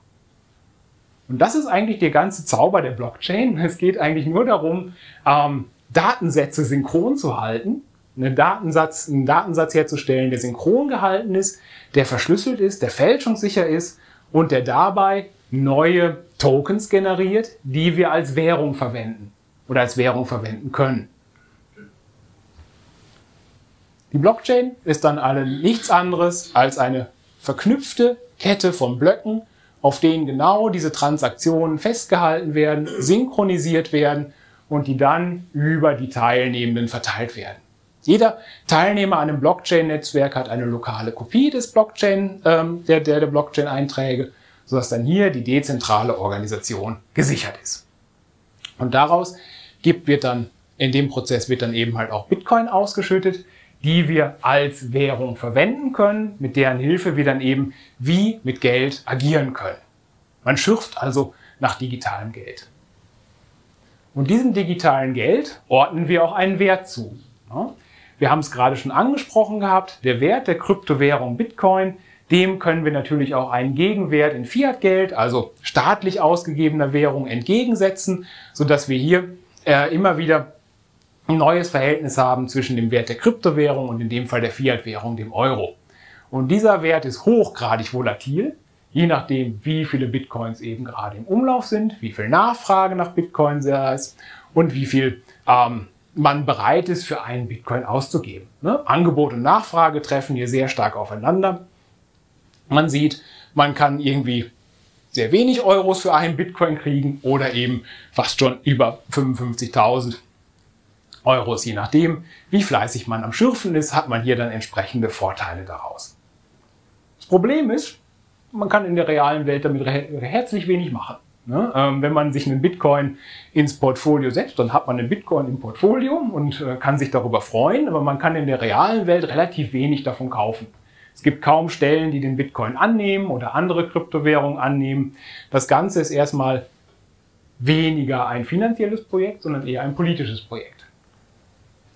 Aber dennoch wird der Bitcoin auch als offizielles Zahlungsmittel auch akzeptiert. Im Jahre 2022 hat zum Beispiel die Regierung von El Salvador unter dem Präsidenten Bukele den Bitcoin als offizielle Währung eingeführt, um damit Korruptionsprozesse, ähm, äh, Korruptionsprozesse zu verhindern und um eben halt auch dem Bandenunwesen den, äh, den äh, finanziellen Sumpf trocken zu legen. Ja, das hat man gesagt, das Fiat-Geld, das was wir haben, unsere Staatswährung, die funktioniert dafür nicht. Wir machen hier eine zweite Währung quasi neben unserer Staatswährung, führen den Bitcoin ein. Allein niemand konnte mit dem Bitcoin irgendwo bezahlen in El Salvador. Man hatte zwar ganz viele Bitcoins, aber die Probleme Das Bandenunwesen meinetwegen blieben bestehen, weil die haben alles, eigentlich alles mit Bitcoin gemacht dann in dem Fall. Bukele musste dann äh, diese Prozesse wieder umdrehen. Dass allerdings der Bitcoin als ein Mittel des Aktivismus, als ein Mittel des Empowerment genutzt werden kann, das sehen wir, wenn wir in den afrikanischen Kontinent hineinschauen. Das sehen wir, wenn wir in die afroamerikanische Bevölkerung äh, der USA hineingehen. Hier wird nämlich vor allen Dingen beim Bereich der afroamerikanischen äh, Bevölkerung in den USA Kryptowährung durchaus als Anlagegut genutzt, vor dem Hintergrund dessen, dass das traditionelle Bankensystem die afroamerikanische Bevölkerung in der Regel auch ausschließt. Sie bekommen keine Kredite aufgrund ihrer sozialen Herkunft, sie bekommen aufgrund ihres sozioökonomischen äh, Status manchmal noch nicht ein Bankkonto, an dem sie teilnehmen können. Was sie aber machen können, ist sich selber ein Konto zu machen, über den sie Kryptowährung, äh, Kryptowährung handeln können, über den sie Kryptowährung als Anlage gut verwenden können und wo sie eben in der Community entsprechend äh, finanziell fluide sind. Wir sehen das Ganze auch auf dem afrikanischen Kontinent. Hier ist ein Auszug aus dem African Blockchain Report. Wir sehen hier, dass die Idee der Blockchain, der dezentral organisierten Datenbank, mit der man eben halt auch finanziellen Handel betreiben kann, sich durchaus durchsetzt, weil sie eben hier das traditionelle Bankensystem umgeht und vor allen Dingen, weil sie hier einige Länder des afrikanischen Kontinents auf die nächste technologische Stufe hebt.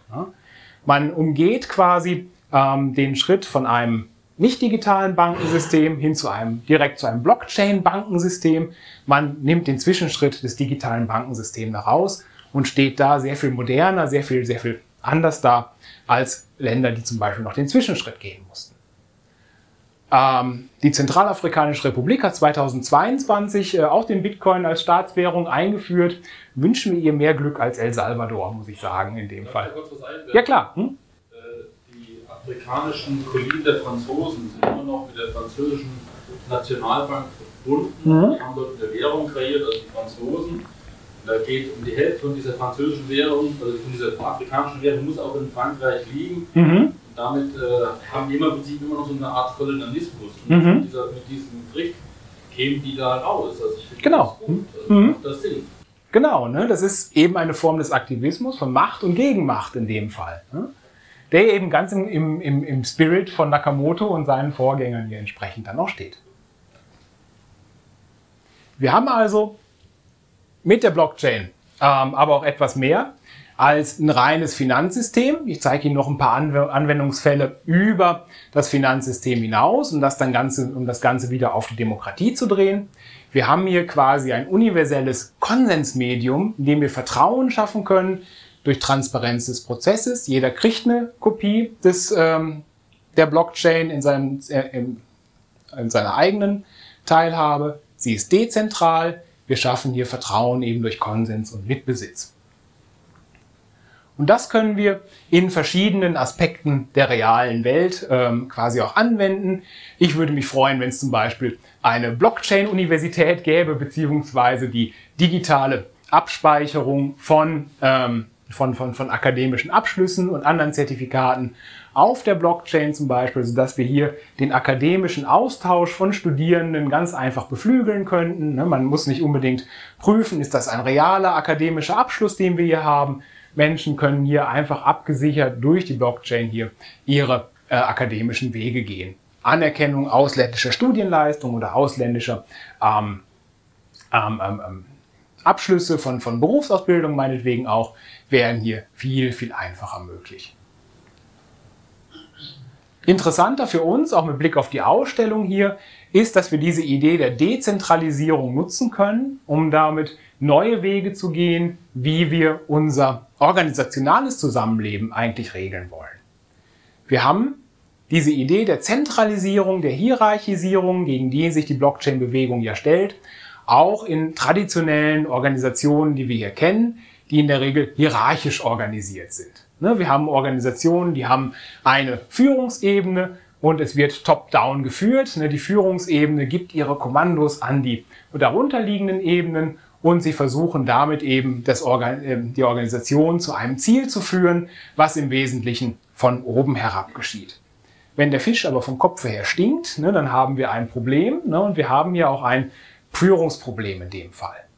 Warum also nicht die Idee der Blockchain nutzen und die Idee der Dezentralisierung nutzen, um eine neue Form von Organisation zu schaffen, die digital ist, die autonom ist, die DAO. Die haben wir gerade schon kennengelernt in diesen Kunstprojekten, die wir hier angesprochen haben. Wir nehmen auch hier eine Blockchain als Grundlage und sagen, okay, wir brauchen keine Führung von oben herab, die uns ermöglicht, ein Organisationsziel zu erreichen. Wir brauchen Mitglieder, die sich in diese DAO in Anführungszeichen einkaufen, indem sie meinetwegen einen Betrag in der Regel in der Kryptowährung Ether bezahlen, um ihre Teilnahme an diesem Verein, an dieser Organisation zu bekunden und sich damit auch das Recht zu kaufen, innerhalb dieser Organisation bestimmte Entscheidungen mittreffen zu können. Ne, wir haben also eine Demokratisierung der Teilhabe, eine Demokratisierung des Zugangs zu diesen Organisationen und damit auch eine, Organi eine Demokratisierung der Entscheidungsgewalt, die eben nicht mehr top-down top, top funktioniert, sondern eben aus dem Beteiligten heraus selbst funktioniert. Und all diese Entscheidungen, wie sie getroffen werden, wie sie ausformuliert werden können, können dann über die Blockchain entsprechend abgesichert, nachhaltig gemacht werden. Sie ist damit äh, ähm, digital, dezentral organisiert. Sie ist auch dahingehend autonom, weil man auch sagen könnte, wir lagern einfach entsprechende Entscheidungen, wie wir zum Beispiel Geld, was in der Organisation vorhanden ist, investieren wollen, auf eine Software aus, die auf der Blockchain läuft und die dann immer unter bestimmten Voraussetzungen bestimmte Dinge tut. Ne, daher wird sie digital, autonom und ist im Sinne der Mitglieder und eben nicht nur im Sinne der Führung. Ich kurz fragen, ja. das richtig verstanden? Um mitzuentscheiden, muss man aber sich einkaufen. Mhm, genau. Dann ist es eigentlich nicht richtig demokratisch, weil Leute sich das nicht leisten können. Genau. Also doch keine Demokratie. Oder Dem, im Prinzip nur für eine Elitegruppe. Die, die sich leisten können in dem Fall, ja. Das ist genau der Kritikpunkt an diesen Sachen dann auch. Ne? Ähm, es ist erstmal eine demokratische Verheißung, sagen wir es mal so. Ne? Du kannst mitmachen, wenn du dich einkaufst. Aber wir sehen schnell, das, was wir eigentlich kritisieren, kommt sehr schnell wieder rein. Ne? Nämlich, dass hier dann sich doch Hierarchien in Anführungszeichen bilden, dass sich hier doch ähm, mächtigere Personen bilden, die dann allein über ihren Besitz in dem Fall hier dann Entscheidungen mitbestimmen können. Aber die Idee ist erstmal da. Ne? Die Idee ist erstmal interessant. Was kann man damit noch machen? Man kann auch diese NFTs mit der Blockchain in Verbindung bringen. Vielleicht noch als ein Anwendungspunkt, der hier für uns in diesem Zusammenhang spannend ist. Wir sehen, auf der Blockchain kann eben etwas gespeichert werden, was wir dann an anderer Stelle wieder abrufen können und wir können nachweisen oder wir, wir können den Weg der Abspeicherung über die Blockchain entsprechend verfolgen und dafür kriegen wir diese Tokens ausbezahlt, die wir ähm, vielleicht als Bitcoin bezeichnen würden. Diese Tokens repräsentieren einen bestimmten Wert. Ne, wenn wir einen Bitcoin haben, dann repräsentiert der letztendlich einen bestimmten Geldwert. Man versucht quasi diesen Wert fungibel, also anfassbar zu machen. Man äh, macht das Ganze so, genau wie bei den Fiat-Währungen, würde der Staat mit seinen Goldvorräten dafür bürgen, dass das Geld auch einen Wert hat. Bei einem Bitcoin würde quasi die Absicherung auf der Blockchain dafür sorgen, dass das Geld auch tatsächlich einen Wert hat. Daher ergibt sich diese Fungibilität ähm, und letztendlich auch eine Begrenzung der Bitcoin, technisch begründet auf 21 Millionen. Jetzt gibt es aber auch Tokens, die sind nicht fungibel, die haben keinen Gegenwert, die existieren ausschließlich virtuell. Sie sind aber trotzdem interessante Anlagegüter, weil es hier Menschen gibt, die als die ähm, über diese non-fungiblen Tokens, diese NFTs, die keine Repräsentation in der ähm, in der Wertewelt haben, versuchen trotzdem neue Werte zu schaffen. Es gibt hier auf der einen Seite digitale Kunst, die dann entsprechend verkauft wird. Es gibt auf der anderen Seite im Gaming-Bereich ganz viele ähm, Ausrüstungsgegenstände, wenn Sie an diese großen Multiple, ähm, Multiple Player, wenn Sie an große Online-Rollenspiele denken, kann man hier seine Spielfiguren mit entsprechender Ausrüstung ausstatten, die wir als NFT erwerben können. Da diese NFTs aber keinen Gegenwert haben oder auch keine Entsprechung haben, kein nichts Fungibles haben, e-, existieren sie ausschließlich virtuell. Sie sind non-fungible Tokens und sie werden da auch nicht in diesem Fall von einem Kunstsammler oder von einer Gamerin entsprechend erworben. Man erwirbt einfach nur ein Besitzzertifikat. Ne, man erwirbt nicht den Gegenstand selbst, sondern man erwirbt nur ein Besitzzertifikat, dass ich quasi ein virtuelles Gut habe, das ich nicht anfassen kann. Aber ich kann nachweisen, dass ich es besitze. Ist auch die Frage, ob das nicht so eine Art von, von Scam ist in dem Fall. Und diese Besitznachweise können dann wieder auf einer Blockchain gespeichert werden. Man kann nachweisen, wer sie mal besessen hat, wer sie mal in irgendeiner Form gehandelt hat, wer sie weitergereicht hat. Man kann sie auf einem Handelsplatz, wie zum Beispiel OpenSea in diesem Fall, der größte Handelsplatz für NFTs, hier entsprechend handeln. Ähm, man kann sich Ausrüstungsgegenstände für seine Videospiele kaufen. Manche Anbieter versuchen auch, das Non-Fungible wieder fungibel zu machen und einen realweltlichen Gegenwert zu schaffen, in dem zum Beispiel Memberships zu bestimmten ähm, ähm, Zugänge zu bestimmten ähm, realweltlichen Inhalten verkauft wird. Zum Beispiel der Michelin Explorer Club in dem Fall bietet an, man kann sich zwar ein NFT kaufen als Eintrittskarte für diese virtuelle Organisation, aber diese Eintrittskarte hat auch einen realen Gegenwert. Du darfst exklusiv an bestimmten Expeditionen teilnehmen, an bestimmten Dingen teilnehmen, die nur dann möglich sind, wenn du dieses NFT vorher besitzt. Also eine gehypte Eintrittskarte fast schon in dem Fall. Man kann mit der dezentralen Organisation auch Kommunikationsnetzwerke neu gestalten. Viele von uns verwenden ja zentral organisierte Kommunikationsnetzwerke, die über einen zentralen Server laufen, wie zum Beispiel WhatsApp. Ne? Das läuft letztendlich über die Server des Anbieters Meta, die dann hier die zentrale äh, Anlaufstelle sind. Alles, was über Meta läuft, äh, alles, was über WhatsApp läuft, läuft über Meta und ist dahin entsprechend angreifbar. Wir können uns aber auch technisch jetzt die Frage stellen, können wir die Kommunikation nicht über ganz viele, viele unterschiedliche dezentrale Knoten laufen lassen, die gar nicht ähm, alle, ähm, die, die, die, die, die eben nicht nur einen einzelnen Fokuspunkt haben, sondern viele, viele Fokuspunkte haben. Und so ein soziales Netzwerk ist das soziale Netzwerk Mastodon in dem Fall. Ein Social Media Angebot, wo es nicht einen zentralen Server gibt, über die alle Kommunikationen laufen müssen, sondern wo jeder Teilnehmer in der Regel ähm, in der Lage ist, einen eigenen Server zu aufzubauen, eigene Kommunikationsregeln festsetzen kann und damit ein Netzwerk schafft, was eben nicht einen Single Point of Failure, einen Single Point of Attack hat, sondern eben über das ganze Netzwerk verteilt ist. Diese Idee der dezentralen Organisation gibt es auch in anderen Zusammenhängen. In Ulm zum Beispiel gibt es die Initiative nextmuseum.io, wo man versucht, den hierarchisch organisierten Prozess der äh, ähm, eines Museums oder ein Museum eben nicht mehr als hierarchische Organisation zu begreifen, das eben aus sich heraus ähm, Ausstellungen meinetwegen ähm, organisiert, das eben Künstlerinnen und Künstlerinnen Raum bietet. Man versucht hier quasi die Mitglieder der, eines Museums, die Stakeholder eines Museums, die Menschen, die das Museum besuchen, die Künstlerinnen und Künstler, ähm, gleichermaßen in das Museum zu integrieren. Man versucht eine dezentral organisierte Plattform zu schaffen, in dem sich Künstlerinnen und Künstler, Museumsleitungen, Menschen, die das Museum besuchen wollen, austauschen wollen und aus diesem dezentral organisierten Organisationsprozess hier ein neues Museum schaffen. Das Funding für nextmuseum.io läuft demnächst aus. Man überlegt, das Ganze in eine DAO zu überführen, damit sich hier Mitglieder entsprechend einkaufen können und damit eine finanzielle Grundlage geschaffen ist, das weiterzumachen. Was bedeutet das jetzt für unsere Grundfrage nach dem Vertrauen und Misstrauen in Demokratie und Öffentlichkeit? Was, was bedeutet das jetzt für unsere Frage oder für die Prozesse und die Akteure, die am demokratischen Zusammenleben beteiligt sind? Was bedeutet die Blockchain-Technologie für uns Bürgerinnen und Bürger? Was bedeutet das für die Akteurinnen des Journalismus? Was bedeutet das für die Politik? Wie können wir hier durch die Blockchain-Technologie das Vertrauen, das vielleicht durch die politische KI erschüttert worden ist, wiederherstellen.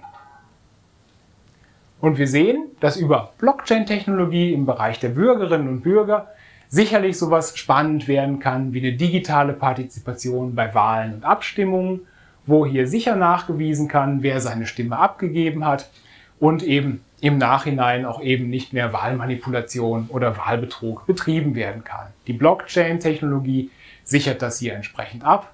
Wir können auch Eigentum, Besitz durch eine sichere Speicherung hier entsprechend nachweisen. Wir können auch hier vielleicht sowas wie eine sichere, authentifizierte und verschlüsselte Amtskommunikation ähm, herstellen. Ich muss ans Bürgerbüro nicht einfach nur eine Kopie meines Personalausweises schicken, wo ich nicht weiß, ob die entsprechend ankommt. Ich kann das Ganze hier verschlüsselt, authentifiziert, abgesichert, nachweisbar machen. Und ich kann mir hier meine Genehmigung und Nachweise, meinen Angelschein eben halt auch auf der Blockchain abspeichern lassen, dezentral organisiert muss ich nicht mehr darauf, auf, äh, darauf warten, dass hier nur eine Person darüber entscheidet, wo mein Angelschein gerade liegt. In dem ganzen Bereich der Desinformation, der Fake News, den wir eben auf den Journalismus auslagern, wird hier, ist hier die, ähm, ist hier die Blockchain-Technologie auch ein ganz spannender Faktor, weil wir eben hier diese Prozesse der Fake News, diese Prozesse der Desinformation hier auch dezentral organisieren können. Man könnte zum Beispiel darüber nachdenken, ob Nachrichtenplattformen nicht auch dezentral organisiert sein sollten, um eben diese Single Point of Failures, eine Person veröffentlicht eine Fake News, hier entsprechend begegnen zu können. Ne? Vielleicht brauchen wir hier einen Journalismus, der dezentral organisiert ist, der über viele verschiedene Instanzen läuft und der eben sowohl professionelle als auch Amateurjournalistinnen beinhaltet. Damit kann eben halt auch ein eine Verifizierung und ein Faktencheck vorgenommen werden. Ich kann auf der Blockchain speichern, wann ein Bild von wem aufgenommen worden ist, welcher Winkel bei der Fotografie gewählt worden ist. Ich kann verifizieren, wie, wie dieses Bild weiterverbreitet worden ist. Die Teilhabe kann ich hier durch Kryptowährungen wieder monetarisieren und vor allen Dingen schaffe ich hier sowas wie eine transparente und sichere auch Lizenzierung von Inhalten. Wer darf mein Bild wann, wo, wie nutzen? So, so kann ich verhindern, dass eben Fake News, Desinformationen in den Umlauf gelangen. Durch eine Vertrauenstechnologie in Anführungszeichen, wie die Blockchain. Kann ich schon wieder was fragen? Immer. Und, hm? und so würde mich gerade interessieren, wer das denn sozusagen dann halt nachher zahlt. Ich, ich spreche laut oder ich kann auch schreien. Also, ähm, ich, Mikro geht auch. ähm, ich interessiere mich gerade sozusagen für Lokaljournalismus. Mhm. Und da würde mich halt interessieren, wie man sowas vielleicht finanzieren könnte. Mhm weil wir haben ja jetzt eben gesehen mit diesem DAO, dass es halt mhm. nur ähm, gewisse Leute zahlen dafür. Also mhm. dann gibt es erstens eine Mindestgruppe, mhm. damit es immer noch unabhängiger Journalismus ist. Mhm. Ähm, ich kriege auch echt, wenn Sie wirklich müssen rein. okay. genau, also es würde mich interessieren, muss es eine mhm. Mindestanzahl geben, damit unabhängiger Journalismus möglich ist? Mhm. Und ja, wie könnte das aussehen? Können Sie da was zu sagen? Es muss zumindest ein anderes Finanzierungsmodell gefunden werden als das bisherige. Ne, Lokaljournalismus finanziert sich ja auf der einen Seite durch Werbung, durch Anzeigen und auf der anderen Seite durch Abonnements. Ja, momentan ist ja auch ganz viel, dass jetzt wirklich unabhängig mit Stiftungen gearbeitet werden mhm. soll. Das funktioniert, ich rede doch echt so. Das funktioniert dann halt oft aber gar nicht, mhm. weil es mal Überlegung gibt, das, also wäre es damit möglich und mhm. was gäbe es denn? Da gibt es da schon irgendein Modell, was Sie vorstellen können. Mhm. Genau, also in dem Fall dem Fall gibt es tatsächlich erste Überlegungen, das Ganze dann im Sinne einer Genossenschaft vielleicht zu machen. Ne? So ähnlich wie, wie bei der Taz. Ne? Die Taz ist ja auch eine Tageszeitung, die sich eben ähm, vorwiegend nicht aus Werbung finanziert, sondern durch die Einlagen von Genossinnen und Genossen in diese Organisation, die dann hier entsprechend Geld geben. Sowas könnte hier auch äh, funktionieren. Man müsste dann die Frage stellen, wer zahlt was und welche Rechte kriegt man dafür. Mit Blick auf Teilhabe, Mitbestimmung und so weiter und so fort glaube, Werbung wird nicht mehr funktionieren vor dem Hintergrund dieser Technologie. Abonnements könnten vielleicht funktionieren, ne, wenn ich mir als ähm, normaler Nutzender in Anführungszeichen diese Zeitung, diesen digital ausgespielten Journalismus abonniere, bin ich sicherlich bereit, dafür Geld zu zahlen, um so ein Projekt vielleicht auch zu unterstützen. Ne, wo ich weiß, das sind eben andere, anders generierte Journalismen in dem Fall. Aber auch das, ich sage immer, meinen Studierenden ist ein schönes Thema für eine Bachelorarbeit. Ne? Ähm, da kann man sich dann mal grundsätzlich Gedanken darüber machen, wie man sowas machen könnte, weil die Antworten habe ich auch momentan noch nicht. Das sind alles Projekte, die im Entstehen begriffen sind. Institutionalisierte Politik. Auch hier, Blockchain-Technologie kann helfen, Wahlprozesse, Entscheidungsprozesse, Abstimmungsprozesse so zu speichern, dass hinterher nicht jemand sagen kann, nee, das habe ich nie gesagt. Man kann seine Meinung ja immer noch ändern, aber man hat erstmal festgehalten, wer in welcher Abstimmung mit welcher ähm, mit welcher Meinung ins Rennen gegangen ist und wie diese Entscheidung dann entsprechend gelaufen ist. Wir haben hier transparentere und nachvollziehbare Entscheidungsfindungsprozesse eben auch, weil sich durch die dezentrale Organisation das eben auf alle äh, verteilt. Ich will mein Blockchain-Bürgerbüro, ich will meine Verifikation von Urkunden, von Nachweisen, von Zeugnissen durch die Prozesse der Blockchain und eben nicht mehr durch die zentral organisierte Herangehensweise. Das Ganze gibt es auch schon gar nicht so weit weg hier, einmal über den Bodensee drüber.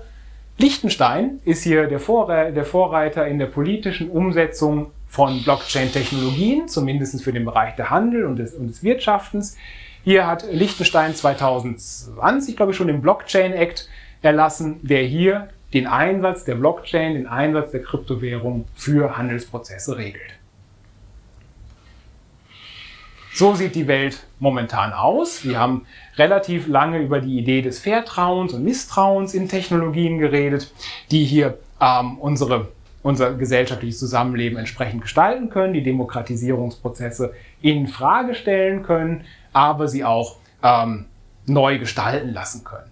Und deswegen möchte ich hier abschließend noch einen kurzen Blick in die Zukunft werfen, wie vor allen Dingen die Technologien, über die wir gerade diskutiert haben, politische KI, sich hier vielleicht entwickeln können. Das kann das Gartner Institute in den USA sehr viel besser als ich. Das Gartner Institute gibt alle Jahre den sogenannten Hype Cycle heraus, der sich verschiedene im entstehenden, im Entstehen begriffene Technologien anschaut und schaut, wann ist eigentlich der Hype vorbei um die Technologie? Wann können wir eine Technologie so verwenden, dass sie eben produktiv ist? Ne? Dieser Hype Cycle hat mehrere Stationen hier. Über die Zeit hinweg haben wir verschiedene Erwartungen, die wir an neue Technologien ähm, aufbringen. Am Anfang haben wir hier sowas wie den Innovation Trigger. Neue, neue Technologien machen ganz viele neue Innovationen möglich. Wir sehen dann, wir haben dann hier einen Peak of Inflated Expectations. Wir haben vielleicht auch überzogene Erwartungen an diese Technologien gehabt. Wir haben uns vielleicht zu viel ausgedacht. Wir gehen dann ziemlich schnell runter in die Senke der, der Desillusion. Wir stellen dann fest, hm, ja, so toll war die Technologie dann vielleicht doch nicht, hat vielleicht doch mehr Nachteile als Vorteile, sehen dann aber, okay, ja, vielleicht in bestimmten Anwendungsfällen können wir es nutzen, um dann ein Plateau der Produktivität zu erreichen, mit dem wir dann gut oder sicher arbeiten können. Und verschiedene im Entstehen begriffene Technologien sind eben auf dieser, dieser Kurve hier abgebildet und in unterschiedlichen Zeiträumen erreichen sie das Plateau der Produktivität in dem Fall hier. Wir sehen, dass wir da oben, ganz oben an der Spitze des Peaks of Inflated Expectations die generative KI finden, über die wir heute gesprochen haben. ChatGPT, Midjourney haben sehr viele Innovationen getriggert. In dem einen Jahr, die wir jetzt ChatGPT in der Wildnis haben, sind über 10.000 KI-Projekte aufgekommen und ähm, neu gegründet worden. Es ist ein, ein wahnsinniger Aufschub, der vielleicht auch mit einem gewissen überzogenen Erwartungen einhergeht. Und in fünf bis zehn Jahren, meint das Gartner-Institut in dem Fall, wissen wir dann ziemlich genau, wie wir mit der generativen KI umgehen können. Zum Beispiel eine neue Idee von künstlicher Intelligenz, die First Principles AI, ist gerade im Entstehen begriffen. Das ist eine künstliche Intelligenz, die auf moralischer Grundlage entscheiden soll, auf ethischer Grundlage entscheiden soll, wo hier quasi schon von vornherein eingeschrieben ist, was mit der KI möglich sein soll und was nicht. Diese wäre in zwei bis fünf Jahren eigentlich schon einsatzfähig. Ja, wir sehen also, da kommt einiges auf uns zu. Da sind einige Dinge im Entstehen, von denen wir noch gar nichts wissen, die uns dann aber vielleicht relativ disruptiv überraschen können, ne? wo wir dann wieder merken müssen, wie gehen wir als Gesellschaft dann damit um, wie gehen wir als Demokratie damit um, wenn die generative AI in fünf bis zehn Jahren so weit ist, dass sie hier produktiv genutzt werden kann. Vielleicht werden wir uns dann in fünf bis zehn Jahren auch nochmal an das Jahr 2023 zurückerinnern, wenn wir ähm, dieses Wechselspiel von Wissen und Nichtwissen uns noch einmal genauer anschauen. Was wir hier haben, ist nämlich, dass Google, die große Suchmaschine, technisch generiertes Wissen, KI-generiertes Wissen, nicht mehr von menschlich generiertem Wissen unterscheiden kann und es einfach als Suchergebnis ausweist. Wir haben hier auf der linken Seite ein KI-generiertes, mit Midjourney generiertes Bild des Sängers Israel Kamakawiole. Sie kennen ihn noch aus dem Jahre 2010, wo er das Lied Somewhere Over the Rainbow auf seiner Ukulele gecovert hat. Dieses Bild wurde mit Midjourney generiert. Es ist dann in das Internet gekommen und äh, ist entsprechend verbreitet worden. Google nimmt es eben als eine Repräsentation dieses Sängers, die parallel aufgeführt wird zu den tatsächlichen Pressefotos, zu den äh, tatsächlichen Veröffentlichungen dieses Sängers. Und damit ist eben die Frage, können wir jetzt noch valide unterscheiden, ohne Sicherungssysteme, was jetzt KI-generiertes Wissen ist, was ähm, menschlich generiertes Wissen ist und die Repräsentation dieses Wissens ist. Vielleicht gucken wir im Jahr 2025 auf das Jahr 2023 zurück und sagen, hm, hätten wir mal Sicherungssysteme eingezogen, hätten wir mal sowas wie einen Blockchain-Journalismus gehabt, wo wir eben die Daten und die Nachweise dieser Daten entsprechend drauf speichern. Das passiert jetzt gerade und jetzt sind wir an einem Punkt, wo wir eben nochmal fundamental darüber nachdenken müssen, wie wir mit dieser Distinktion, die Georg Simmel uns hier mitgebracht hat, umgehen müssen. Wie gehen wir denn jetzt mit diesen Hypothesen künftigen Verhaltens um? Ja? Können wir auf Basis dieser Suchergebnisse von Google eine Hypothese für unser zukünftiges Verhalten treffen, die valide ist? Ne? Können wir darauf unsere Handlungen gründen? Können wir darauf auch Handlungen von anderen Menschen gründen, auf denen wir dann unsere Handlungen gründen und so weiter und so fort? Wir changieren also in einem mittleren Zustand zwischen Wissen und Nichtwissen wo wir eben schauen müssen, wo wir als Gesellschaft hinkommen wollen, wie wir als Gesellschaft diesen Technologien vertrauen wollen, wie wir die Prozesse von Demokratie vor dem Hintergrund des technologischen Wandels, politische KI und Blockchain gestalten wollen. Und da wäre ich, ähm, oder da würde ich sagen, wir müssen auf der einen Seite sicherlich dem technologischen Wandel nicht komplett misstrauen, dass er uns hier in die Apokalypse führt ne, und eine dystopische Welt entwirft. Wir müssen dem technologischen Wandel auch nicht so vertrauen, dass er uns in die Zukunft führt und in eine Utopie ähm, führt. Wir müssen schauen, können wir uns als Menschen in unserem menschlichen Handeln gegenseitig vertrauen, wenn wir vor dem Hintergrund technologischer Entwicklungen handeln. Und deswegen schlage ich hier vor, eine Syntopie einzugehen, ne, die eben nicht auf die Technik abzielt, sondern auf die grundlegenden sozialen Prozesse, die den Menschen eben umtreiben, nämlich die Prozesse des Vertrauens und, des Prozess, und die Prozesse des Wissens und des Nichtwissens und der Ausgleich dieser beiden Bestände. Und das sind auch meine finalen Worte für diesen Vortrag. Parallel dazu findet ja die Weihnachtsmarktseröffnung gerade statt. Ich habe mit Journey einfach mal gefragt, wie würde denn eine Vermischung dieser beiden Events aussehen, ne, wenn jemand jetzt hier sowohl sich für Kryptowährung interessiert als auch für den Weihnachtsmarkt? Welche Szenerie könnte sich daraus ergeben? Und Midjourney hat gemeint, so könnte ein Blockchain, ein kryptobasierter Weihnachtsmarkt hier entsprechend aussehen. Ich glaube, wir gucken gleich mal nach, ob das wirklich so ist. Haben Sie vielen Dank für die Aufmerksamkeit.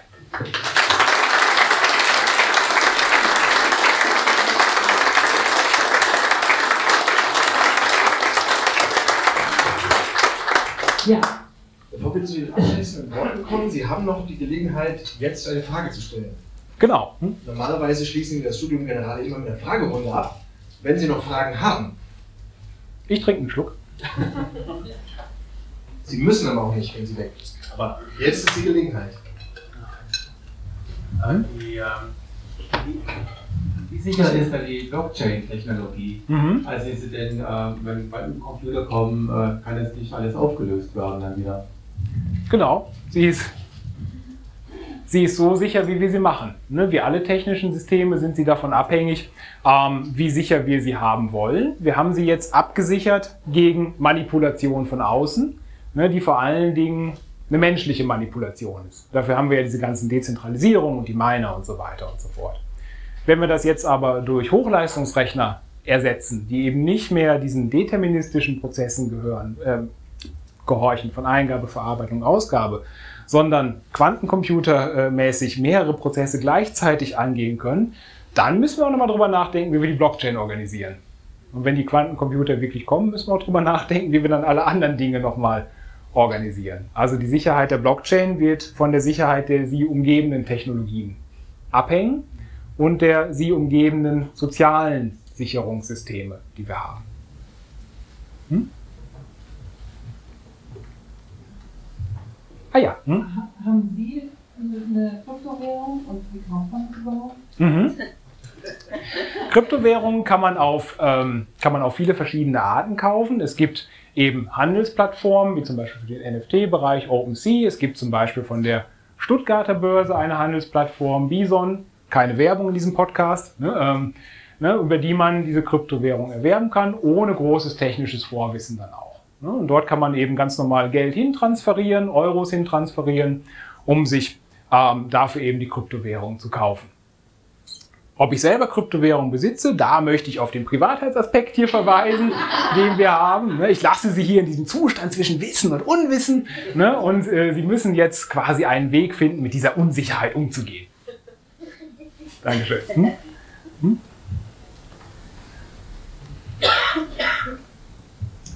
Also ich habe das äh, noch immer nicht so ganz äh, verstanden mit der Kryptowährung. Mhm. Und zwar die Schnittstelle. Mhm. Sie haben ja da Bild am Schluss ja. gezeigt. Das hat bei mir so suggeriert, jetzt gehe ich da rüber, kaufe mir Bratwurst und zahle Kryptowährung. Mhm.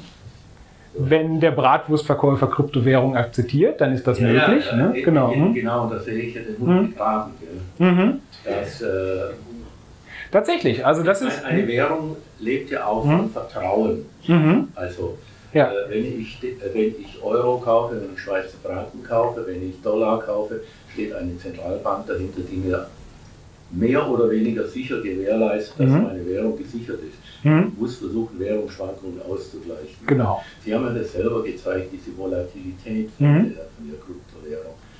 Also denken Sie, dass das äh, auf die Dauer Bestand hat oder dass die Mhm. Leute nicht irgendwann mal sagen, das war eine Schnapsidee, das Mhm. Genau, das System hält sich so lange aufrecht, also das System Kryptowährung hält sich so lange aufrecht oder bricht dann zusammen, indem, wenn die Menschen daran teilnehmen oder nicht mehr daran teilnehmen. Ne, Momentan bemisst, sich der Wert des Bitcoins eben dadurch, dass wir daran glauben, dass der Bitcoin einen Wert haben sollte, besser gesagt. Ne, Das kommt aus diesem aktivistischen Gedanken, der sagt, dieser Token, dieses, Digital, dieses Stück Digitalität, was wir haben, soll eine geldwerte Entsprechung haben. Wenn da keiner dran glaubt, fällt das ganze System wieder auseinander. Und das ist eben das Problem, was wir eben mit der Akzeptanz von Kryptowährungen außerhalb des digitalen Raums haben. Weil man kann damit kaum etwas bezahlen, man kann damit kaum etwas kaufen. El Salvador hatte das Problem, die Zentralafrikanische Republik wird dieses Problem sicherlich auch haben.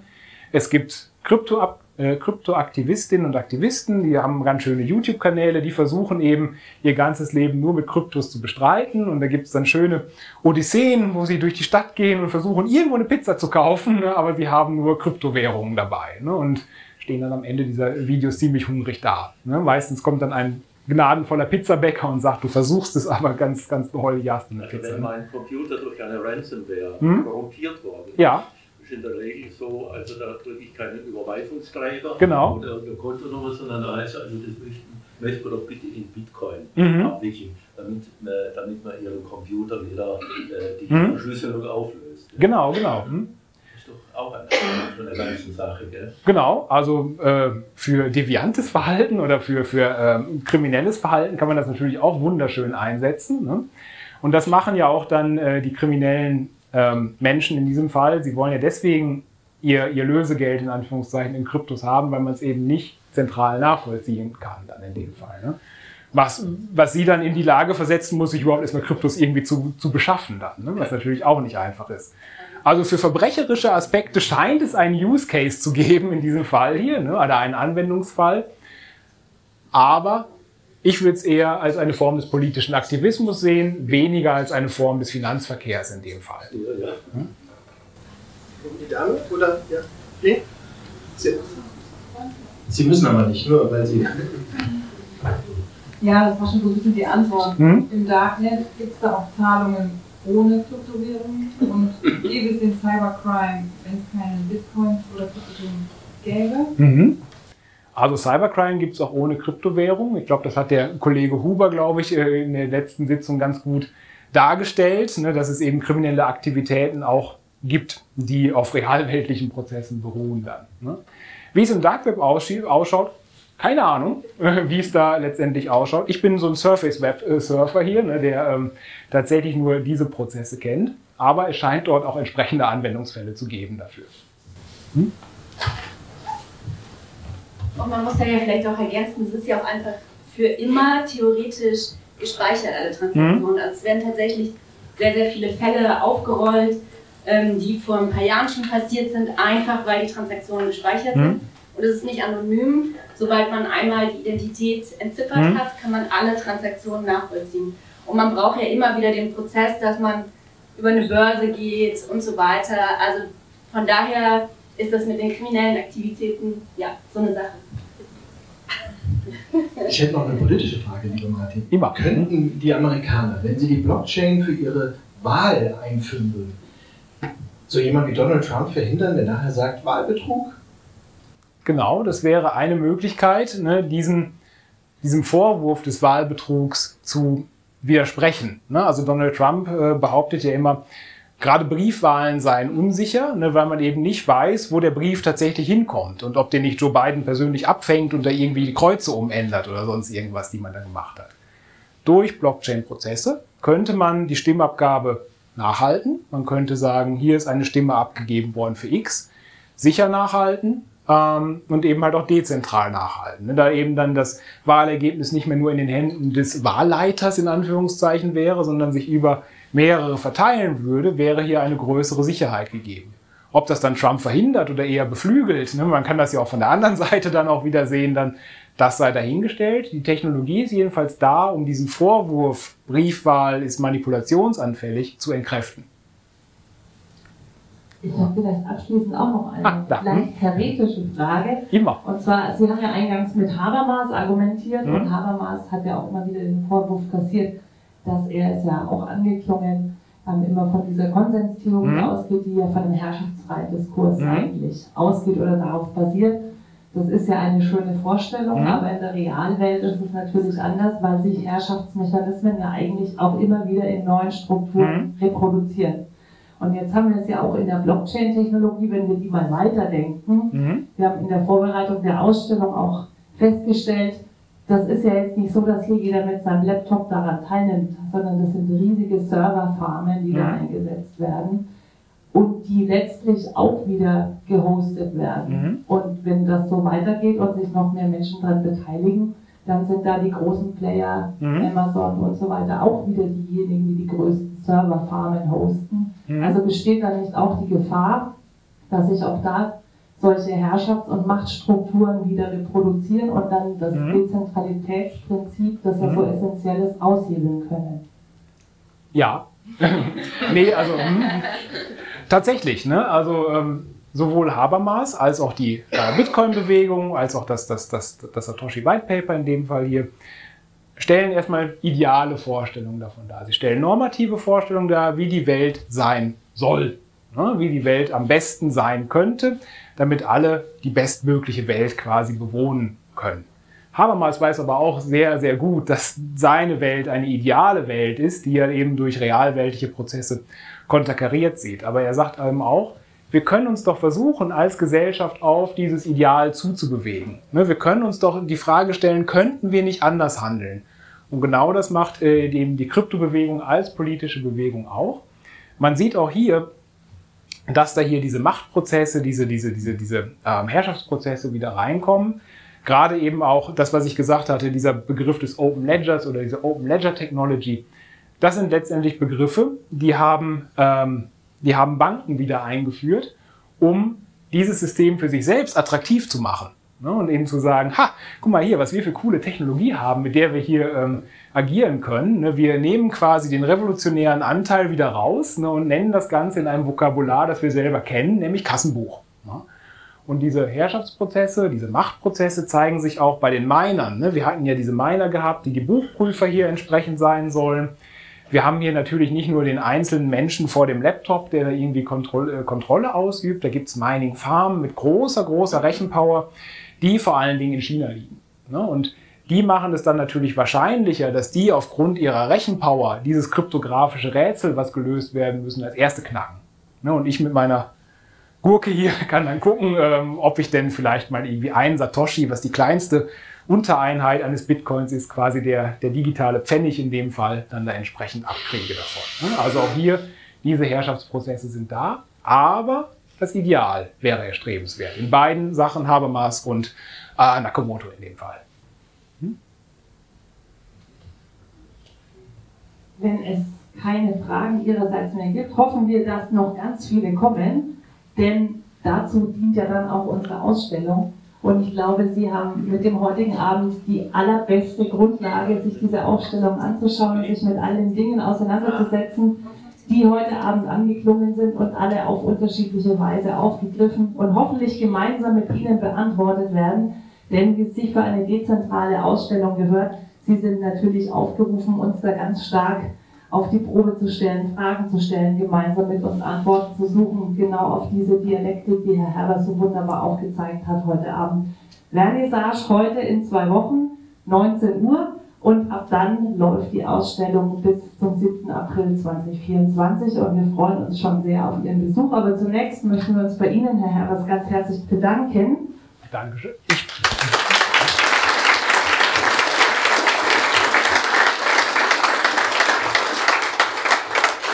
Ja, ich sage auch vielen Dank. Also vor so einer Kulisse habe ich auch noch keinen Vortrag gehalten. Das ist auch ein ganz besonderes Erlebnis für mich. Das ist schön. Und da wir uns ja gerade in der Umbauphase befinden mhm. Und der neue Katalog dementsprechend noch nicht fertig ist, wollen wir Sie aber nicht äh, ziehen lassen von dannen, um mit Ihnen einen kleinen Rückblick auf unsere letzte Ausstellung zu werfen, Into the Deep, die am 5. November zu Ende gegangen ist mhm. und die sich mit den Minen der okay. Zukunft mhm. und dem Mining auf andere Art beschäftigt. Eine kleine vorweihnachtliche Lektüre. Vielen, vielen Dank. Dankeschön. Da freue ich mich sehr. Hm? Oh ja. Hm?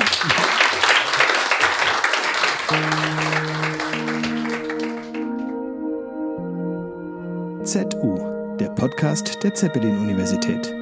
Alle Informationen zu unseren Studiengängen und Forschungsgebieten finden Sie im Internet unter zu.de. Wir freuen uns auf Ihren Besuch und sagen bis zum nächsten Mal.